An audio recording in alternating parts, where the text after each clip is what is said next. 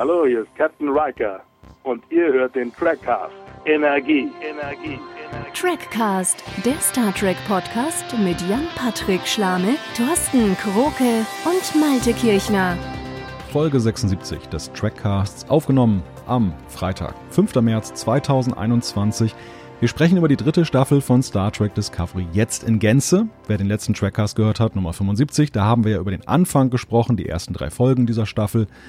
Aber bevor wir loslegen, muss ich erstmal Danke sagen. Danke an Kate Mulgrew, der Darstellerin von Catherine Janeway, der Captain auf der Voyager, dafür, dass sie mir extra für diesen Trackcast ihre Stimme ausgeliehen hat. Herzlichen Dank.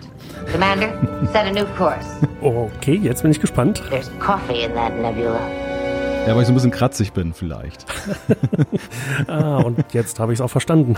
Ja, aber Mutti aus dem Delta-Quadranten ist doch nicht kratzig. Nein, stimmt. Und das ist ja auch wirklich was ganz Besonderes. Der Trackcast ist ja, glaube ich, der seltenste Star Trek Podcast der Welt. Sozusagen der Swarovski-Stein unter den Podcasts. Blink, blink. Und dafür braucht es zwei Experten, um diesen Rohdiamanten des Rezensieren zu schleifen. Sie sind für den Trackcast das, was Book für Burnham ist. Uiuiuiui. Uiuiui. Ja, Ja, herzlich willkommen. Jan-Patrick Schlame in Hannover. hallo allerseits. Und Thorsten Kroke, ja, wo ist er denn eigentlich? Ehemals in Köln, jetzt glaube ich im Dilithiumnebel irgendwo Ja. verschwunden. So, so kann man sagen, aber frisch beglasfasert. Oh.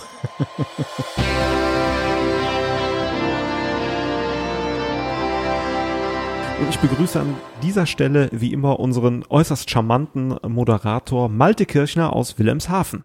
Denn der ist für den Trackcast das, was der Beskar-Stahl für den Mandalorianer ist. Das ist aber heute themenfremd. Mann, Mann, Mann. Ja, ich, ich, ich bemerke das schon seit einigen Folgen, dass, dass Thorsten immer irgendwelche Star Wars-Analogien zieht, weil er weiß, dass ich darauf nicht kontern kann. Das, das höre ich dann irgendwann hinterher mal, wenn ich die Folge nochmal nachhöre.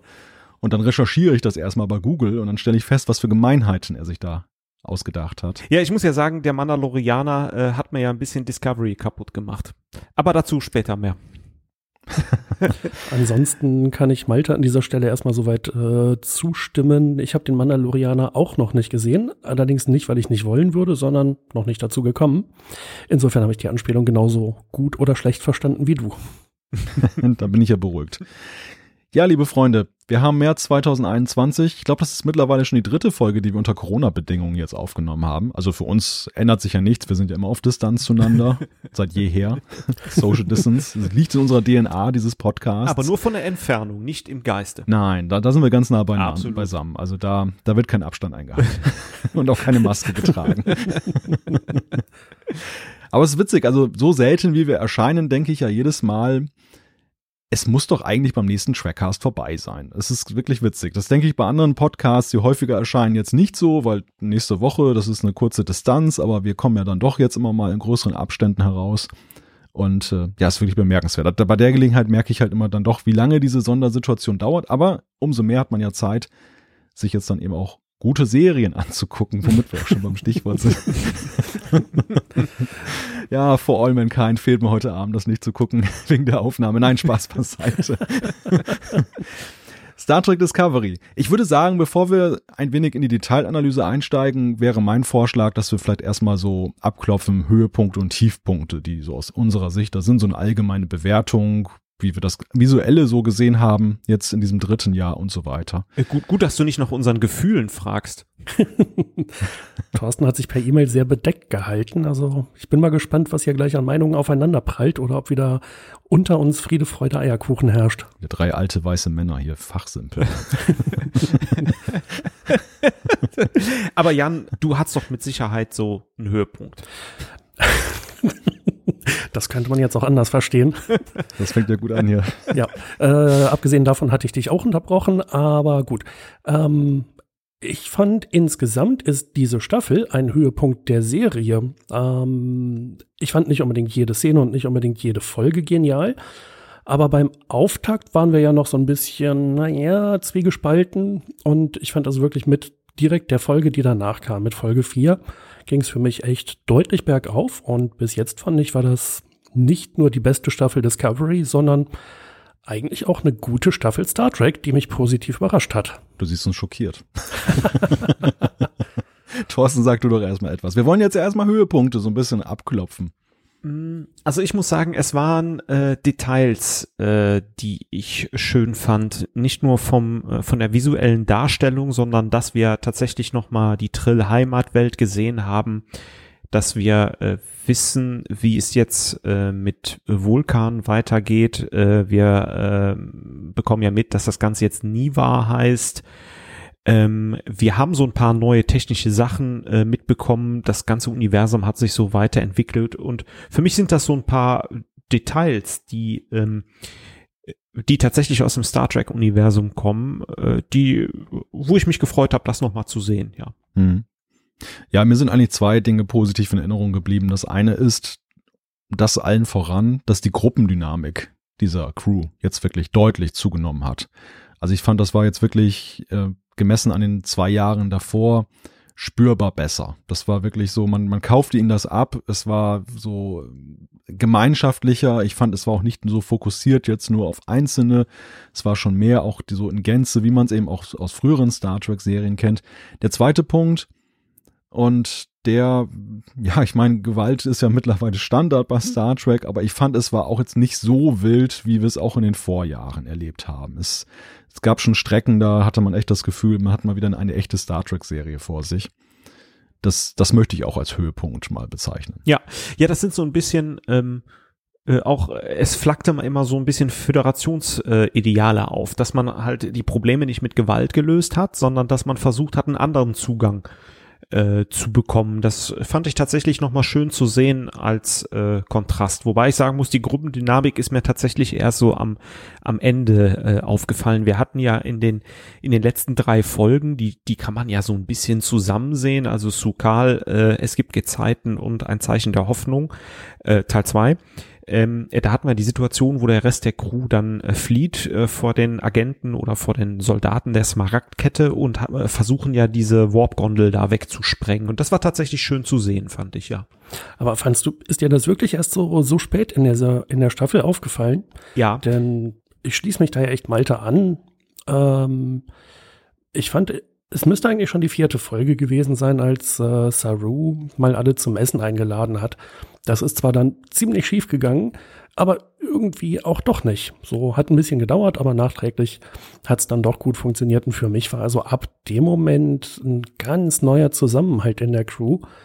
Ähm, und ja, genauso wie Malte das auch geschildert hat, habe ich das eben auch wahrgenommen, äh, dass es wirklich in der Breite war. Und im Wesentlichen, finde ich, war es danach äh, eine Serie, die so ganz krass immer noch auf Michael Burnham fixiert ist. Und alle anderen sind aber eigentlich schon fast auf einer Ebene. Eben die, die gesamte Brückencrew. Die Frage, die sich ja stellt, ist, woran liegt das eigentlich, dass diese Gruppendynamik besser geworden ist? Ich, ich möchte ja mal die These aufstellen, es hat mit einem stabilisierenden Faktor an der Spitze zu tun, nämlich in Persona von Saru. Ich finde, vorher hatten wir immer Chaoten irgendwie an der Spitze der Discovery. Wir hatten Burnham zeitweise, Giorgio ist ja nun auch eine spezielle Person. Dann hat man den anderen Captain da, dessen Namen ich jetzt schon wieder vergessen habe. Und ähm, äh, meinst du jetzt Lorca oder Pike? Lorca, ja, genau. Lorca, richtig. Ja, genau. auf jeden Fall.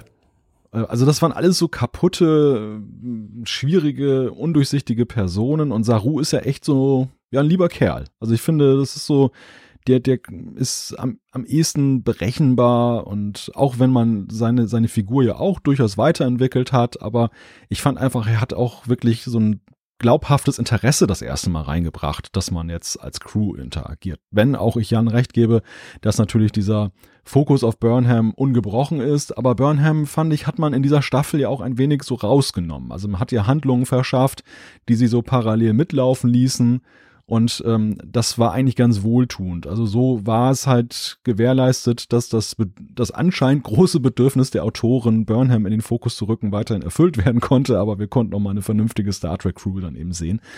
Ja, das fand ich das haben sie besser gelöst, definitiv, als in den beiden Staffeln vorher. Ja, das ist eigentlich, äh, das ist eigentlich interessant, weil ich fand, Pike war schon ein guter Captain, aber äh, ich gebe dir recht in der, in der Beobachtung, er hat jetzt nicht unbedingt dafür gesorgt, dass es dann halt irgendwie äh, Momente der Crew gab oder das Ganze ausgewogen war. Trotzdem, ähm, mein Eindruck ist weiter, am Ende hat sich das so ein bisschen geformt. Ja, es gab das Essen, aber das zieht sich dann doch durch die Folgen, das halt eher so Hintergrund war. Die haben dann ähm, das Schiff der Kelpianer entdeckt, indem sie die Signaldaten da auseinandergenommen haben. Dann war halt äh, das, äh, die Geschichte zwischen Detmar und Washington. Ähm, aber äh, mir geht's noch so, ich verwechsel nach wie vor Bryce und den anderen Typen. Also ja, Bryce und äh, Reese, glaube ich. danke. Ja, Ja, die Namen sind natürlich auch echt un unangenehm ähnlich. das stimmt, ja. Ähm, ich glaube, ich würde zu, zu Pike eher sagen, dass er wichtiger war, dass er mehr im Vordergrund stand als Saru. Ähm, und jetzt in dieser Staffel waren auch die Handlungen ein bisschen weniger hektisch teilweise. Hm.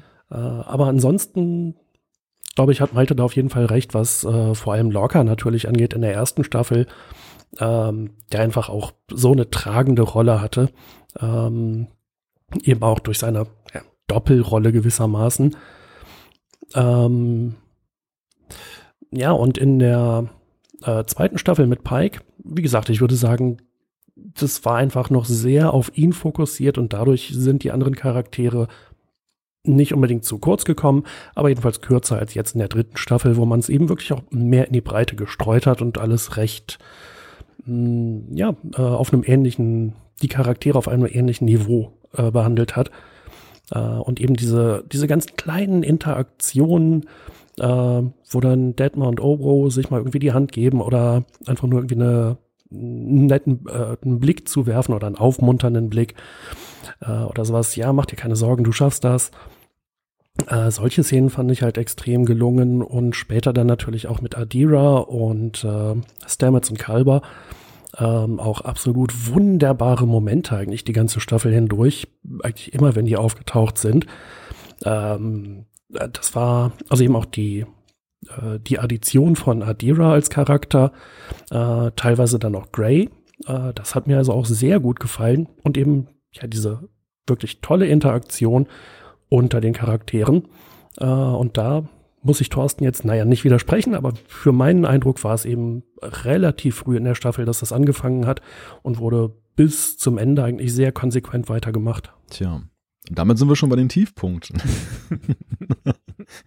ich würde mit dem Ende tatsächlich anfangen. Ich fand, am Ende wurde es wild. Also ich hatte ein wenig das Gefühl, diese Staffel wurde wieder sehr schnell zum Abschluss gebracht. Und es ist eigentlich ohne Not gewesen, weil man hat, man hatte Temporessourcen innerhalb dieser Staffel. Also ich denke jetzt nur an diese Spiegeluniversumsgeschichte, die irgendwie, wie ich finde, also für sich genommen war sie ja nicht schlecht. Also ich habe diese Folge durchaus gerne gesehen, aber sie unterbrach eigentlich eine relativ gute, stringente Handlung vorher, völlig unnötig und unmotiviert. Und sie kostete halt Zeit und man ging anschließend raus und dann musste alles ganz schnell gehen, weil man ja nur noch diese ganze Geschichte mit dem Delizium-Planeten mal eben zum, zum ja, Abschluss bringen musste. was man ja diverse Folgen aufgebaut hat. Ne? Das ist ja das Tragische an der Sache. Das, das, äh, das muss man jetzt wieder positiv sagen. Wir, ähm, Burnham hat ja schon ziemlich früh die Spur, dass sie sagt, Mensch, ähm, äh, der Brand hat eine Ursache. Da sind halt Millisekunden oder Mikrosekunden äh, Unterschied hier. Äh, wir äh, bekommen das hin, dass wir da eine, eine Spur finden. Den, den ersten richtigen Hinweis gibt's ja in der siebten Folge äh, auf Niva. Nur dann äh, ist das so alles im Hintergrund und dann muss es schnell gehen. Und das ist dann auch wieder schade, weil ähm, die Spiegelfolgen hatten ja auch den Zweck, dass wir Giorgio loswerden.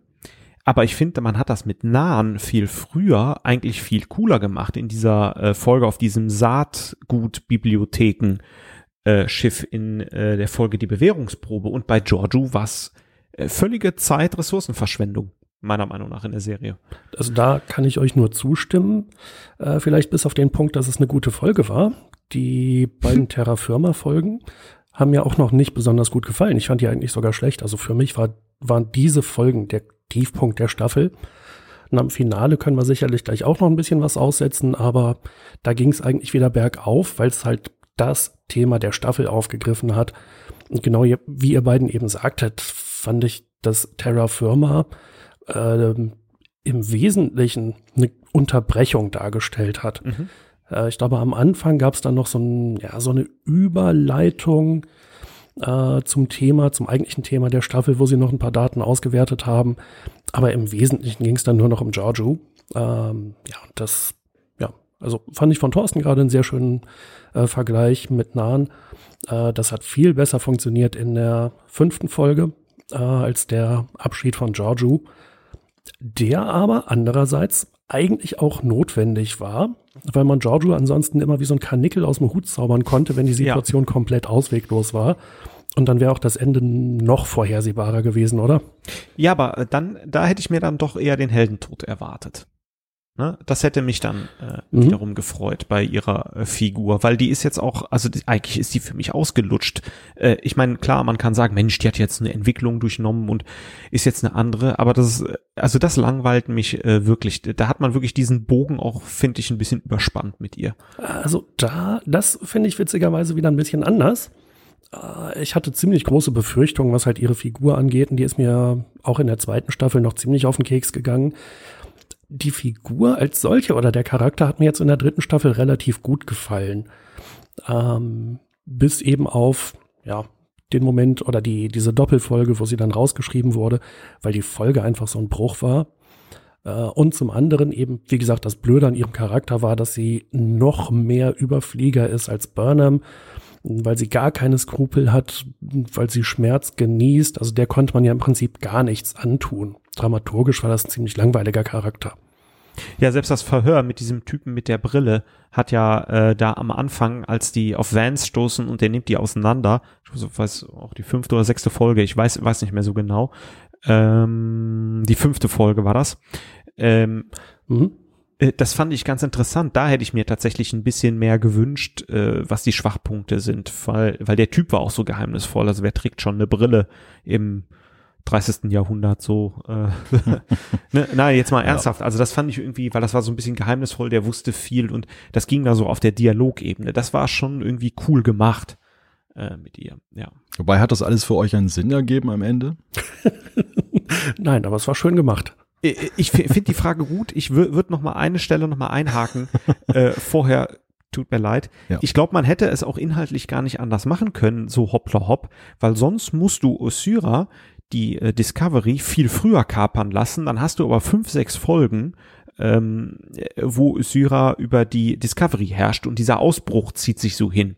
Also die mussten das auch so kon konzipieren, dass in der vorletzten Folge ähm, diese Kaperung da endgültig äh, stattfindet an der Stelle und dann hast du nur eine Folge, um das Ganze mit dem Dilithium-Planeten zu machen. Das ist das Problem, also ein hausgemachtes. Ich hätte auch lieber ein längeres Finale gehabt. Die Story hat das aber nicht hergegeben. Na, aber äh, also ich weiß nicht, ob die Serie jetzt wirklich festgenagelt ist auf es müssen 13 Folgen sein wenn man die Giorgio-Doppelfolge rausgelassen hätte und sie einfach rausgeschrieben in einer der anderen Folgen, dann hätte man vielleicht nur elf Folgen gemacht. Hätte für mich genauso gut funktioniert. Ja, schon klar. Aber das Ding ist, dass dann, dass du trotzdem Tempo im Finale hast, einfach. Durch, durch die Story. Ich finde nach wie vor die, die Abfolge, die, das Tempo über ein, über ein Staffeljahr hinweg gesehen ist irgendwie sehr merkwürdig. Und das ist auch irgendwie komischerweise so Star Trek typisch. Das kann man gar nicht jetzt auf Streaming-Serien allgemein jetzt dann transportieren. Ähm, das haben wir bei Star Trek PK, das haben wir hier bei Discovery. Es, es ist immer so, dass eigentlich potenzialreiche, auflösende Handlungen werden über, überhastet dargestellt.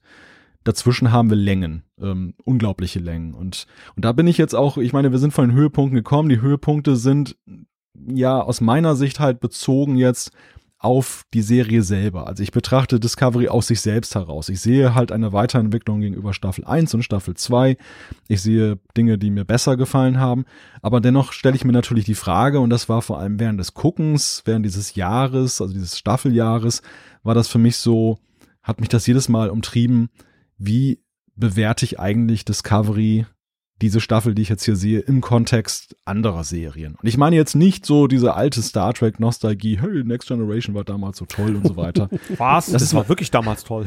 Ja, es war toll, es war toll. Ja, aber gut, es ist natürlich auch ein unfairer Vergleich, weil es waren ja. eben die 80er, 90er Jahre und jetzt haben wir eben schon 2021. Also ich ich finde, ja, natürlich, man ist geneigt als, als Star Trek-Fan der alten, der alten Klasse sozusagen, diese Vergleiche zu ziehen. Aber ich will da fair bleiben. Ich vergleiche es eher mit anderen Serien, die ich mir heute angucke in Streaming-Diensten mhm. und eben schaue, wie sind die aufgebaut und neues Storytelling haben die auch. Ein Beispiel. Ich habe vorhin For All Mankind genannt. Da ist ja nun ein, ein Name dann als Produzent dabei, den wir alle gut kennen, Ronald D. Moore. Mhm. Und ich finde halt, man merkt, es fehlt diesem Star Trek so ein Mann.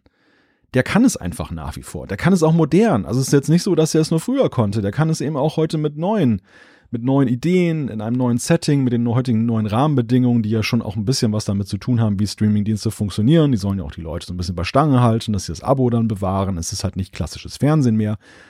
Und es ist halt gut. Es ist halt gut. Es ist nicht, es hat nicht so diese handwerklichen Schwächen, die man hier bei Discovery teilweise extrem auch wieder gesehen hat. Ja, das, das mhm. ist schön gesagt. Und äh, ich, ich kann mich da hundertprozentig anschließen. Ich habe ja auch gerade den Mandalorianer ins Rennen gebracht.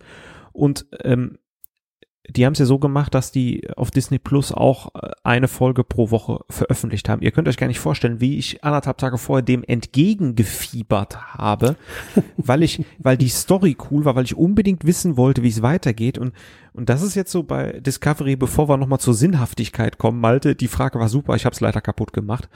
Ähm, ich ich versuche es jetzt ein bisschen zu retten, ähm, in, in dem, indem ich sage, das war für mich genau das Gegenteil. Und das war so ein Tiefpunkt, das war Quälerei. Also Terra Firma hat mir da echt den Rest gegeben. Es, es, es ging immer langsamer, dieser Tempowechsel. Das Schutzgebiet war schon so grenzwertig an der Stelle. Man musste schnell noch Usyra da äh, aufbauen von der Smaragdkette.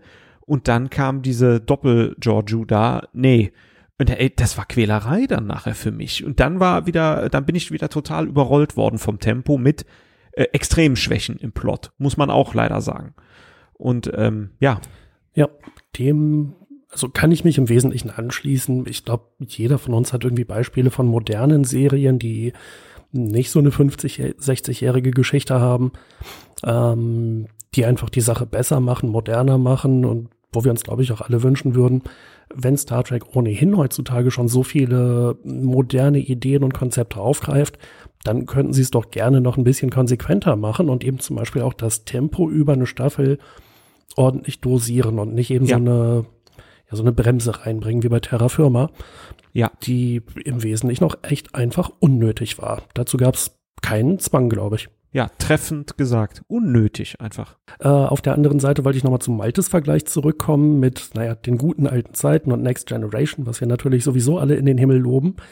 Äh, aber fairerweise, auch die Serie hat ja erst in der dritten Staffel angefangen, richtig Fahrt aufzunehmen. Und in der zweiten, mhm. das hatten wir auch schon ausgiebig besprochen, äh, da gab es ja schon ein paar wirklich großartige Highlights, ein paar Folgen, wo ich also nachträglich dachte, was, das war schon in der zweiten Staffel, das gibt's doch gar nicht, irre. Aber ab der dritten war die Qualität so konstant auf viel höherem Niveau als in den ersten zwei Staffeln. Äh, und für mich ist das jetzt so eine gewisse Symmetrie, weil ich bei Discovery das ähnlich sehe, äh, dass jetzt in der dritten Staffel insgesamt das Niveau gestiegen ist und dass eben dieses Teambuilding oder das Zusammenwachsen der Crew, äh, das funktioniert für mich alles halt wirklich viel besser, trotz dieser handwerklichen Fehler, wie eben zum Beispiel diese Bremse in der Folge Terra Firma oder mit der Folge Terra Firma. Ja, ich finde, die damaligen Serien hatten es, und das muss man der Fairness halber auch sagen, auch wesentlich leichter. Denn einerseits durch dieses Erzählen in Episoden, also nicht jetzt diesen übergreifenden Handlungsstrang, Strang, wie wir ihn heute bei den Streamingdiensten sehen, konnten sie natürlich auch leichter mal schon früher ein Highlight unterbringen. Es, es schwamm sich schneller frei, fand ich. Du hast es ja gerade schön skizziert, Jan. Die zweite Staffel hatte schon das ein und andere Highlight und in der dritten Staffel war es dann von durchgehender Qualität. Aber ähm, der, der und der andere Punkt ist halt der, dass, glaube ich, die Erwartungshaltung heute bei neuen Serien viel höher ist, weil eben das stringente Handlungen sind, weil es eben nicht so Episoden in sich geschlossene Handlungen sind, erwarten die Zuschauer heute halt auch, dass eine Serie ab Staffel 1 begeistert. Und ich finde, glaube auch, die, die Menschen sind intoleranter gegen schlechte Qualität geworden. Einfach weil sie es jetzt gewöhnt sind, dass sie gute Qualität kriegen. Also die Streaming-Dienste, die müssen dich ja quasi permanent ja begeistern und gewinnen, dass du das Abo aufrechterhältst. Deshalb können sie sich diesen Luxus nicht leisten, wie beim Free TV, wo man gesagt hat, ach, ist ja egal, ich gucke ja eh Fernsehen und das ist ja werbefinanziert, da habe ich ja kein Problem mit. Nein, du bezahlst heute dafür. Und dementsprechend hast du sehr hohe Maßstäbe. Umso verwundernswerter finde ich es, dass dann eben diese Star Trek-Serien, die wir hier sehen und auch eben gerade im Vergleich zu anderen Streaming-Serien so hinten runterfallen. Nicht jetzt nur durch jetzt dann eben den Star Trek-Vergleich, sondern auch allgemein für sich genommen, wo man einfach denkt, meine Güte, solche Nebenhandlungen zum Beispiel, die völlig sinnbefreit sind, solche unlogischen Sachen, wo man jetzt echt merkt, dass das haben die in den 80er Jahren halt gemacht, wenn sie mal eben schnell die Logik wieder gerade biegen mussten, dann haben sie mal eben, dann, dann war das Raumschiff auf einmal so, so irrsinnig groß und die Turbolifte konnten durch die Gegend fliegen, um mal ein Beispiel zu nennen, was so völlig sinnbefreit war, wo man echt so dachte, hey, meine Güte, ist dieses ganze Schiff eigentlich nur so eine hohle Schale, wo die Turbolifte rumfliegen und es hat so oh, drei ja. Räume, wo, wo sich die Handlung abspielt. Also das meine ich halt. Also das, ich finde, solche Stockfehler erlauben sich andere Streaming-Serien nicht, im Gegensatz zu Star Trek. Und äh, es, es war ja, Jan hat das auch cool gesagt. Wir, äh, wir haben ja die ersten drei Folgen schon gesprochen und dann war ich tatsächlich äh, positiv. Ich fand die, die vierte, fünfte, sechste Folge, ja, sechste in Abstrichen, die siebte dann eher wieder, also vier, fünf, sieben fand ich echt ganz cool, weil ähm, sowas wie mit diesem Saatgut-Bibliotheksschiff, äh, hatten wir bis jetzt noch nicht. Ich fand die Zusammenhänge da genauso cool, wie nochmal die Trill-Heimatwelt zu sehen. Und es ging dann um Alira. Ja, Burnham hat mal wieder den Tag gerettet, aber das erinnerte mich trotzdem an so ein paar Star Trek-Elemente, die man anders arrangiert hat. Und auch, ich fand tatsächlich, also wie es auf Niva gelaufen ist, teilweise schräg mit Burnhams Mutter. Äh, come on. Oh ja. Was, oh. was soll das? Bitte, bitte nein. Was soll das? Und dann, dann ist die auch noch Kovat Milat. Ich hab, ich hab das richtig so, hm, was war das nochmal krass? Diese romulanische Kampfnonne aus Picard. Die ist so geil die lassen wir nochmal auftreten und noch besser, das ist jetzt Burnhams Mutter. Ja, krasser Scheiß. Also, darf ich mich fragen, haben die Lack gesoffen oder waren die betrunken, ja. als sie das geschrieben haben? Ja. Es schrecklich. Ganz schrecklich. Aber grundsätzlich die Idee, den äh, Vulkan und die Weiterentwicklung zu zeigen, fand ich cool. Und in diesem Tempo, es gab ja immer nur so ein Puzzleteil fürs Finale, fand ich es eigentlich okay, weil das war so ein bisschen Episode, ein bisschen Bogen. Mhm. Ja, da, du, das ist schön gesagt. Das ist nämlich, auch da sehen wir diese Inkonsistenz. Ja der Serie. Auf der einen Seite finde ich, also diese, dieses Zeigen von Trill mit heutigen Mitteln zum Beispiel. Das ist dann halt nicht jetzt irgendwie, dass da einer eine Leuchtstoffröhre in den Teich geworfen hat, sondern das, dieses Wasser sieht halt schon ziemlich cool aus. Äh, absolut. Man sieht halt, dass sie, dass sie das, äh, sie versuchen diese Sachen aufzugreifen, die wir irgendwann schon mal gesehen haben. Ich fand insgesamt auch den Umgang mit der Vergangenheit von Star Trek würdevoller in ja. dieser Staffel. Mhm als ja, in den vorigen Staffeln, genau. wo man echt das Gefühl hatte, sie wollten es manchmal echt auch kaputt machen. Sie wollten es beschädigen, so nach dem mhm. Ähm, das war damals alles Mist und jetzt zeigen wir euch mal, wie Klingonen wirklich auszusehen haben. Also das fand ich schon sehr angenehm, da fand ich mich eher drin wieder, aber es gab sich dann halt auch gleich wieder die Hand mit, mit Schwachsinn. Ne? Also es war wirklich so, was, was Thorsten gerade genannt hat als Beispiele, wo du so an einem Moment denkst, hey cool, und im nächsten Moment, oh, was ist das denn? Ne? Ja, ja, in der Tat. Also wenn wir das Haar in der Suppe suchen, da finden sich eine ganze Menge. Da find, kann man einen ganzen Schopf draus zusammenbauen. Perücken, ähm, sage ich dir. Auf jeden Fall. Ja, das waren ein paar sehr schöne Beispiele. Und da gibt's wirklich viele weitere äh, von Sachen, die einfach auch unnötig waren. Hm, aber ich möchte dem halt auch ein paar Beispiele entgegensetzen ähm, wo ich eben fand, zum einen, wie gerade gesagt, dass äh, mit der Star Trek Vergangenheit würdevoller umgegangen wurde, aber auch generell mit anderen Aspekten. Hm, ich glaube, es war die Nevar-Folge, ähm, wo sie dann irgendwie da äh, hingesprungen sind. Äh, und dann meinte jemand, äh, wir sind jetzt bei Lagrange 1. Und äh, diese Lagrange oder Lagrange-Punkte, ähm, die gibt's halt quasi in der Raumfahrt. Das ist da, wo sich zum Beispiel zwischen Mond und Erde die Schwerkraft aufhebt oder zwischen Mond und Sonne, äh, wo man halt exakt schwerelos ist. Äh, da hatte ich so den Eindruck, man versucht halt auch mal irgendwie einfach ein paar Sachen einzubauen, die eben aus, ähm, äh, ja, aus, aus Raumfahrt physischer Sicht äh, Sinn machen oder Sinn ergeben.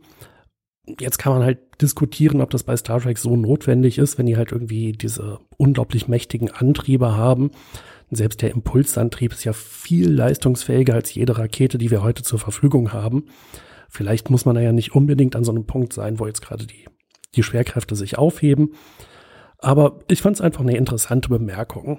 Ähm, und auch so andere Sachen, ich bin nicht mehr sicher in welcher Folge, aber irgendwo wurde ein Raumschiff erwähnt, äh, nämlich die Yeltsin. Das war sicherlich nochmal eine Reminiszenz an den Schauspieler Anton Yeltsin aus den neuen Filmen, der ja leider vor ein paar Jahren verstorben ist. Ja, es müsste im Finale gewesen sein, also 12, 13 oder 14. Nee, ich glaube, es war deutlich früher. Okay. Hm, Dann hat aber Vance damit zu tun, der dann sagt, ja, wir schicken die Jelchin hin oder die Jelchin ist vor Ort oder, oder, oder. Kann sein. Äh, die Notiz, die ich mir gemacht hatte, bezog sich auf den Brand, auf den Burn. Das wäre dann wahrscheinlich noch in, in Folge drei oder vier gewesen. Okay. Es gibt ja auch die Punkte, finde ich, in dieser Staffel und Discovery selbst. Da muss man auch wiederum der Fairness halber sagen, da macht es dann Discovery nicht besser, als es vorher Star Trek auch gemacht hat, aber es war nie gut. Also wenn ich jetzt die Rolle der Föderation zum Beispiel sehe, die Föderation war im Verlaufe der Star Trek-Serien immer eine Organisation, wo man manchmal dran gezweifelt hat, wie kann, konnte diese Organisation eigentlich so groß und so mächtig sein und wie ist sie eigentlich jemals funktional gewesen? So dysfunktional, wie sie sich mal darstellte, so dumm und, und äh, oberflächlich, wie sie manchmal eben dann eben immer rüberkam. Und das, ähm, das, das setzt ja Discovery fort. Das machen sie jetzt nicht neu schlecht, aber in verschärfter Weise, wenn man natürlich die Erwartung hat, dass sich das die es zumindest mal besser machen. Ich finde, diese 32 Jahrhundert äh, Sternenflotte ist glänzt ja auch so ein bisschen eigentlich durch Dummheit, oder? Also es ist wirklich so, man, man denkt ja eigentlich, äh, irgendwie müssten sich doch die Menschen, die ganzen Spezies da weiterentwickelt haben und ähm, irgendwie ich finde, dass das Überlegenheitsgefälle der Discovery Crew ist einfach viel zu groß gegenüber diesen ganzen anderen Charakteren, auf die wir da treffen im 32. Jahrhundert. Bösewichte mal ausgenommen, aber jetzt so auf der guten Seite. Ich habe auch die ganze Zeit irgendwie darauf gewartet, dass es irgendwie noch eine, eine andere Seite der Medaille gibt bei dieser Sternenflotte, die sie da antreffen. Ich, Mhm. ich hab, hatte immer das Gefühl, so dumm, wie sich das darstellt, so plump, wie es dann rüberkam, es muss doch irgendwo jetzt so ein Turning Point kommen, wo dann plötzlich rauskommt, ah, das sind ganz verschlagen, das war nur eine Illusion, das ist, ist nur eine Art Holodeck und es gibt gar keine Föderation Ja, mehr. die haben es irgendwie verursacht oder wei- weiß, weiß Ja, der ja, Kuckuck was. sowas. Irgendeine Tiefgründigkeit habe ich halt erwartet, weil es viel zu oberflächlich war. Und nein, es war tatsächlich, es war so, wie es war. Ja, das waren Lappen, waren das. Wenn die technologische Grundlage halt einem weggenommen wurde und die halbe Galaxis scheint ja irgendwie voll zu sein mit den Trümmern von alten Föderationsraumschiffen und anderen Raumschiffen wahrscheinlich auch und jeder Transportkanal, da muss man ja irgendwie mit äh, sich selbst morphenden Raumschiffen irgendwie ganz vorsichtig durchmanövrieren, weil das ansonsten höchst gefährlich ist. Ähm, ja, das ist halt nicht so einfach, irgendwie eine Zivilisation in 120 Jahren neu aufzubauen. Also, ihr macht euch da keine Vorstellung, habe ich den Eindruck. Aber gerade deshalb erwartet man sie auch raffinierter, oder? Also gerade deshalb denkt man Mhm. doch, das sind ja mehr Leute mit Köpfchen, weil sie, Genau. sag ich mal, so wie in den ganzen Siedlersimulationen auf dem Computer, du musst halt mit Ressourcenmangel leben. Vorher war die Föderation ja Wolkenkuckucksheim, alles war unbegrenzt da. Wenn du irgendwas haben wolltest, hast du einen Replikator angeworfen, super. War ja nie eine Herausforderung. Außer bei der Voyager, die ja ständig auch irgendwas gesucht hat am Data-Quadranten. Mhm. Und das hat sich jetzt geändert. Das Setting ist ja anspruchsvoller und eigentlich müssten die Menschen ja gerissener sein. Aber sie sind ganz im Gegenteil. Sie, sie wirken viel hilfloser. Da muss dann erst aus der Vergangenheit so ein Raumschiff kommen, was dann zugegebenermaßen jetzt einen ziemlich fortschrittlichen Antrieb hat und mit ganz anderen Möglichkeiten. Aber ansonsten ja technologisch ja total hinterherhinkt und äh, man sollte auch meinen, dass das versammelte Wissen da, das ja auch nicht ausradiert wurde jetzt durch den Burn. Das, die, die Leute sind ja, die, die Wissenschaftler, wussten, waren sich ja. ja noch ihrer Geschichte bewusst und was sie für Errungenschaften hatten. Und sie waren ja in mancherlei Hinsicht ja auch immer noch technologisch ja der Discovery voraus, wenn man jetzt mal den Transporter nimmt und so weiter. Ja, und wa- was, was mich stört, die Föderation steht für Diplomatie, Kooperation, äh, steht für den Ruf, für die Wissenschaft, für die Forschung. Und die wichtigsten Partner, die Erde hat sich abgewandt, die Vulkanier haben sich abgewandt, die ganzen Wissenschaftler, dass die nicht in der Lage sind, A, das zu analysieren oder Lösungen zu finden oder, oder, und äh, wie so Duckmäuser verkriechen die sich und vegetieren dann vor sich hin. Und, äh, also ich meine, das ist interessant in diesem Worldbuilding, in dem äh, Setting, dass das so alles resignierend ist. Aber das ist ja eigentlich nicht die Föderation, so wie wir sie kennen mit der Sternenflotte. Und das finde ich dann auch schon wieder, äh, was halt so äh, negativ ist bei dieser ganzen dritten Staffel, die, Jan hat recht, natürlich besser ist als die Staffeln davor, aber so, so handwerkliche Fehler dann auch wieder macht, weil das ist tatsächlich nicht plausibel in dem Kontext. Mhm. Dass, dass es den Brand gegeben hat, okay, ähm, aber äh, da muss man dann weiter sein. Die müssen auch äh, vielleicht eine neue Technologie haben oder äh, äh, denen fehlt vielleicht noch ein Puzzleteil. Und das ist jetzt bei den Klingonen, die hätte ich nämlich gern gesehen äh, an der Stelle, was sie jetzt aus den ersten Staffel Klingonen äh, gemacht haben. Wenn da irgendwie die Daten liegen oder äh, vielleicht bei den Ferengi, äh, die, die, wo sie sie abkaufen müssen gegen Ressourcen, die sie nicht haben, keine Ahnung. Ähm, das hätte ich spannend gefunden auch. Mhm. Ja, oder wenn man halt die Emerald Chain, die Smaragdkette gebraucht hätte, um das äh, Rätsel, das Ja. Puzzle gemeinsam zu lösen. Und ja, vielleicht wäre es ja schon eine Idee gewesen, dass halt dieser Burn nicht 120 Jahre vor dem Eintreffen der Discovery stattgefunden hat, sondern fünf oder zehn. Ja. Wo man noch ein bisschen besser nachvollziehen könnte, so, naja, also zehn Jahre, da hätten sie jetzt schon mal versuchen können, irgendwie den Karren aus Genau. dem Dreck zu ziehen, aber man kann das nachvollziehen, dass sie jetzt immer noch ziemlich angegriffen sind von der neuen Situation. Aber nach 120 Jahren sich dann da irgendwie in dieses Hauptquartier einzuigeln, was aus irgendwelchen Gründen trotzdem extrem krasse Schilder hat und offensichtlich auch super versteckt ist, ähm, das wirkt dann schon ein bisschen komisch, dass man gleichzeitig halt immer irgendwie einzelne Raumschiffe sendet, um hier und da noch ja irgendwie Leutchen zu helfen, aber wie genau weiß man auch nicht. Das ist schon komisch. Und, und dann gibt's die Umweltaktivisten, die sich morphende Schiffe haben. Die, die Kuriere, die super organisiert sind. ja, warum arbeiten Ja. die mit denen nicht zusammen, verdammt nochmal? Also mir, mir, mir, mir stößt halt sauer auf, dass die Größe des Problems, das von der Discovery jetzt ja so gefühlt mal eben gelöst wird, einfach zu groß ist. Das ist ein, eigentlich, es wird ein, ein Problem dargestellt, jetzt im Gesamt gesehen auf diese Staffel, was so ein bisschen wirkt, ähm, ja, dass man das binnen von einer Episode lösen kann und irgendwie andererseits wird diese Zukunft so plump dargestellt, dass sie nicht in der Lage ist, trotz der viel größeren Ressourcen, die sie immer noch hat, viel mehr Manpower, viel mehr Weiterentwicklung, sind sie nicht in der Lage, diese einfachen Dinge dann zurückzuverfolgen, bis in diesen Nebel, bis zu diesem Typi da, der da rumgekräht hat und dann ist dann alles in die Luft gegangen. Mhm. Ja. Also letzten Endes eine, eine Triangulation. Die Idee ist ja jetzt nicht so abwegig und ich weiß nicht, wie viele Datenpunkte man braucht, um jetzt in, ähm, in drei Dimensionen zu triangulieren. Wahrscheinlich jetzt auch nicht so wahnsinnig viel mehr als in zwei Dimensionen.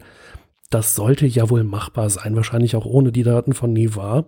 Es gab ja mehr als genügend kaputte Föderationsraumschiffe, wo man vielleicht noch so eine Blackbox hätte rausholen können. Mhm.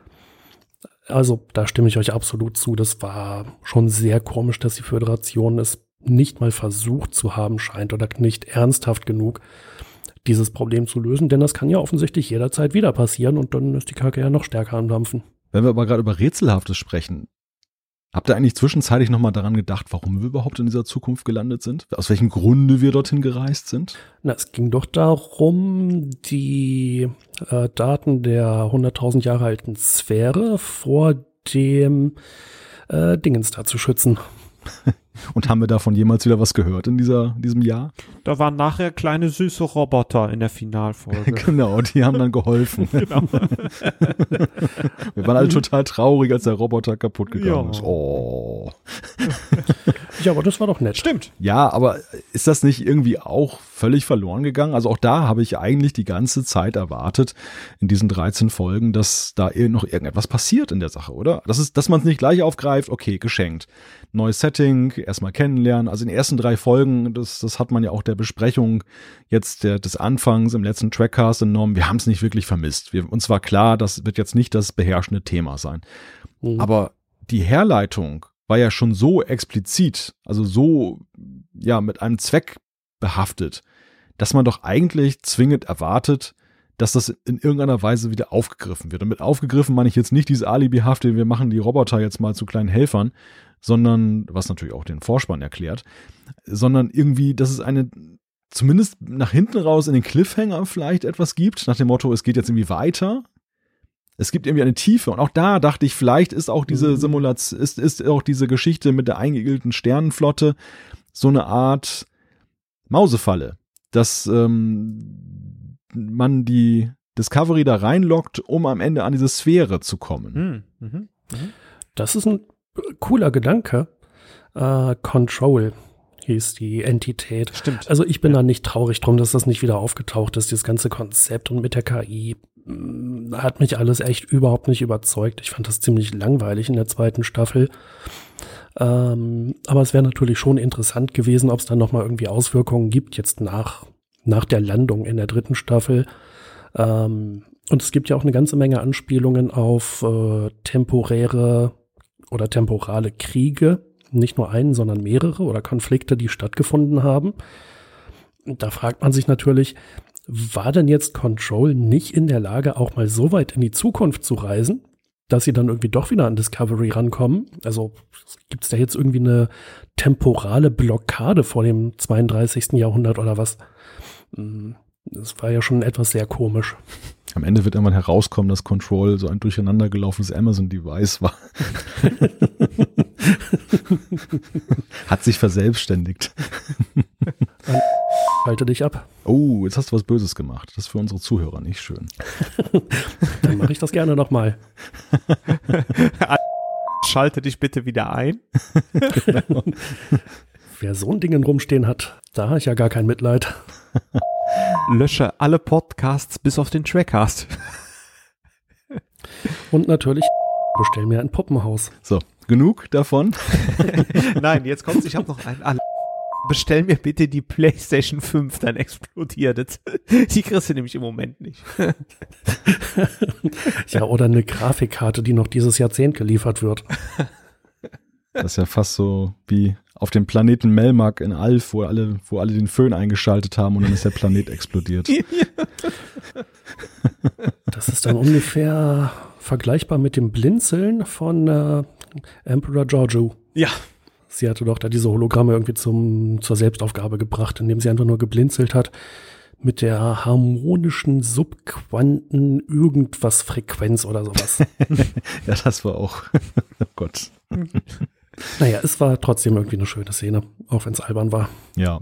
Äh, Malte, du hast vor einer halben Stunde die Frage gestellt, ob das äh, so alles sinnvoll war. Hast du eine Antwort darauf mittlerweile? Ich bin gespannt. ich, ich, ich muss sagen, die Idee, dass halt dieses äh, Dilithium dann halt versiegt und ganz viel Schaden auslöst in dem Brand, finde ich cool.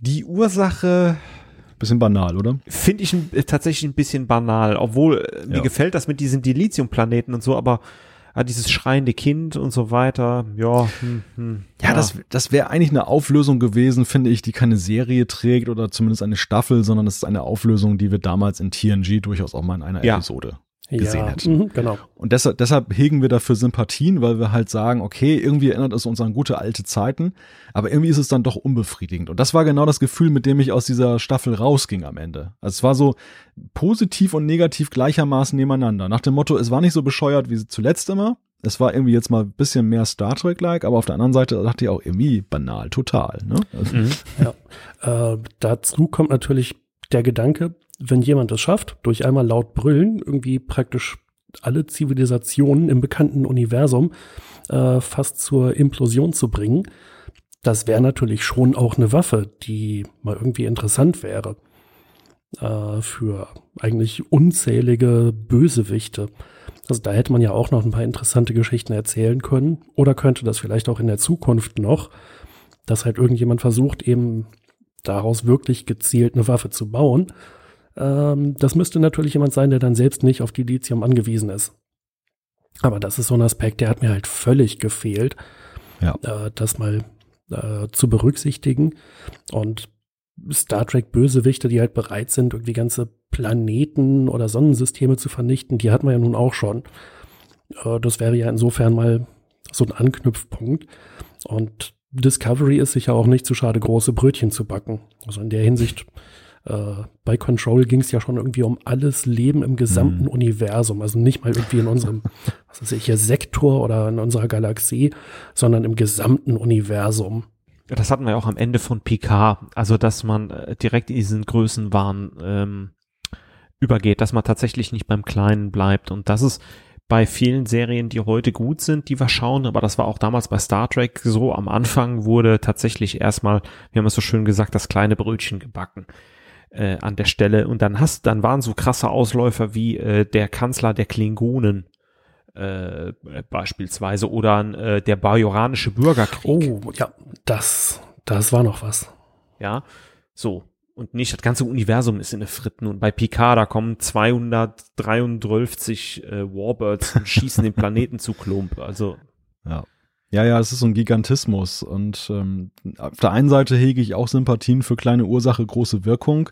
Das war jetzt ja auch so am Ende das, das Ergebnis dieser Staffel, das ja eine sehr merkwürdige, aber wahrscheinlich unvorhergesehene Konstellation, eine ungewöhnliche Konstellation von Ereignissen am Ende eine, eine sehr globale Wirkung entfaltet. Und das ist ja, das könnte man ja auch in Analog Analogie setzen zu, ja, manch anderen Themen aus unserer heutigen Technologiewelt, wo man halt äh, auch so denkt, das hat ja gar keine Auswirkungen, aber ähm, es es regelt sich dann halt so hoch, dass man eine, eine irrsinnige Auswirkung dann Mhm. unter, dann entfalten kann. Also das ist, riecht ja durchaus zum Nachdenken an. Insofern ist das ja gar nicht mal so schlecht. Aber auf der anderen Seite, dieser, dieser fortdauernde Gigantismus, der löst natürlich auch bei einem selber als Zuschauer so eine Abgestumpftheit aus. Also es, wenn es immer ums Ganze geht, ja, dann ist das ja nichts, nichts Ungewöhnliches mehr. Dann ist man eigentlich daran gewöhnt. Und ja, und nochmal anknüpfen an das, was Jan sagte mit der Waffe. Das stimmt, das ist auch noch ein weiteres Beispiel dafür, wie, wie dumm eigentlich diese Zukunft ist. Also, dass, dass die sich dann, die, die Bösewichte dann jetzt auch auf die Discovery dann halt dann vor allem fokussieren und sagen, wir wollen dieses Schiff haben mit dem Antrieb, aber gar nicht sehen, wo die sich gerade rumtreiben und warum treiben die sich denn eigentlich da in diesem Dilithium-Nebel da herum? Was wollen die denn da? Also, Ja, dieses völlige stimmt. Desinteresse an, an dem, was da passiert, das, das ist auch so ein Punkt, der, der mir auch so ein bisschen, ja, missfallen hat bei, bei diesem ganzen Spiel. Ganz, zu- ganz zu schweigen von dieser Traumwelt da, ne? Also, ich fand, da fand ich mich auch echt arg zurückversetzt in Kraft der Träume. Da auf dieser Holo-Simulation. Dagegen war Kraft der Träume noch gut. Also an der Stelle, da war ich dann auch irgendwie gedanklich ausgestiegen. Dieses Holodeck und dieser 125-jährige Kelpianer, der aber immer noch ein Kind war. Ähm, auch die Geschichte, so fünf Jahre oder zehn Jahre, das, da hätte man das irgendwie noch sinnig begründen können. Aber dass dann irgendwie dieses ganze Ding auch noch in dem Moment zusammenzubrechen droht, wo da gerade ein paar Leute vorbeikommen, die eigentlich ansonsten ja gar nichts kaputt gemacht Mhm. haben, äh, wo dann urplötzlich noch dieser Zeitdruck ist, obwohl man sowieso schon Zeitdruck hat, weil alle gerade verstrahlt werden die ganze Zeit. Ah, das war wirklich schlecht geschrieben. Ähm, da sind mir ganz viele Aspekte auf den Keks gegangen. Ähm, ich habe mich aber andererseits halt auch sehr, sehr, sehr gefreut über äh, Doug Jones und dass wir ihn halt mal ohne die Kelpianer-Maske äh, gesehen haben, also den Saru-Darsteller. Ja, sieht krass aus, der Typ. Hm? Absolut. Ähm, und ich fand halt auch ohne diese Maske, ich weiß nicht, ob er vielleicht mit seiner Mimik jetzt auch ein bisschen übertrieben hat, weil er es so gewohnt ist, weil man mit dem ganzen Latex im Gesicht ansonsten halt gar nichts transportieren kann. Äh, Aber ich finde, er hat halt auch echt richtig viel Power im Gesicht äh, und kann halt auch mit so einem Ausdruck ganz viel rüberbringen. Ähm, und generell diese Szene, also dass eben die, die Sternenflottenleute da jetzt irgendwie in anderen Rollen mal äh, oder mit, mit anderen Knorpeln auf der Nase aufgetaucht sind. Das war mal eine ganz witzige Idee. Aber ansonsten gebe ich euch absolut recht, die, das, das, die, die Schreiberei äh, dieser Folge, ähm, da waren echt große, große Fehler drin und einfach Plot-Twists. Aber auch da die Frage, hat das irgendeinen Sinn ergeben? Ja, wenn jetzt irgendwie Leute von außen kommen, dass die dann nicht aussehen, als wären sie von außen. Dann sehen sie ganz anders aus, ja. Andererseits, was hätte jetzt dagegen gesprochen, dass ein Kelpianer wie ein Kelpianer aussieht, weiß ich auch nicht. Ja, eben, also das habe ich mich halt gefragt. Es gibt auch keine sinnvolle Begründung dafür, oder? Also ja, wahrscheinlich irgendein ein Fluxkompensator und genau und Lithium und das, das verzerrt ja alles und dann sieht man plötzlich ganz anders und dann hat man plötzlich einen bajoranischen Ohrring und so weiter. Sie tragen halt dann irgendwie offensichtlich ja auch äh, wahrscheinlich Waffen und Tricorder und so Gedöns. Aber aus irgendeinem Grund können sie es nicht benutzen. So, äh, ja, warum nicht? Ich dachte, das ist ein Holo-Emitter, der macht das doch jetzt nicht weg. Dann kannst du es vielleicht nur nicht sehen. Äh, und natürlich die Medikamente. Da ist ein Toaster draus geworden. so ein Föhn. Da kann sie, können sich die Haare mit föhnen. Ja, also, aber auch da, also das, das ist auch wieder so ein Moment gewesen, wo ich so dachte, ja, also ich bin, ich kann das nachvollziehen, was Jan sagt. Ich, ich empfinde das ähnlich. Ich glaube, man hat dem Schauspieler mhm. da einfach einen Wunsch erfüllt. Vielleicht hat der Schauspieler gesagt, ich würde jetzt auch gerne mal ohne Maske zu sehen sein und spielen.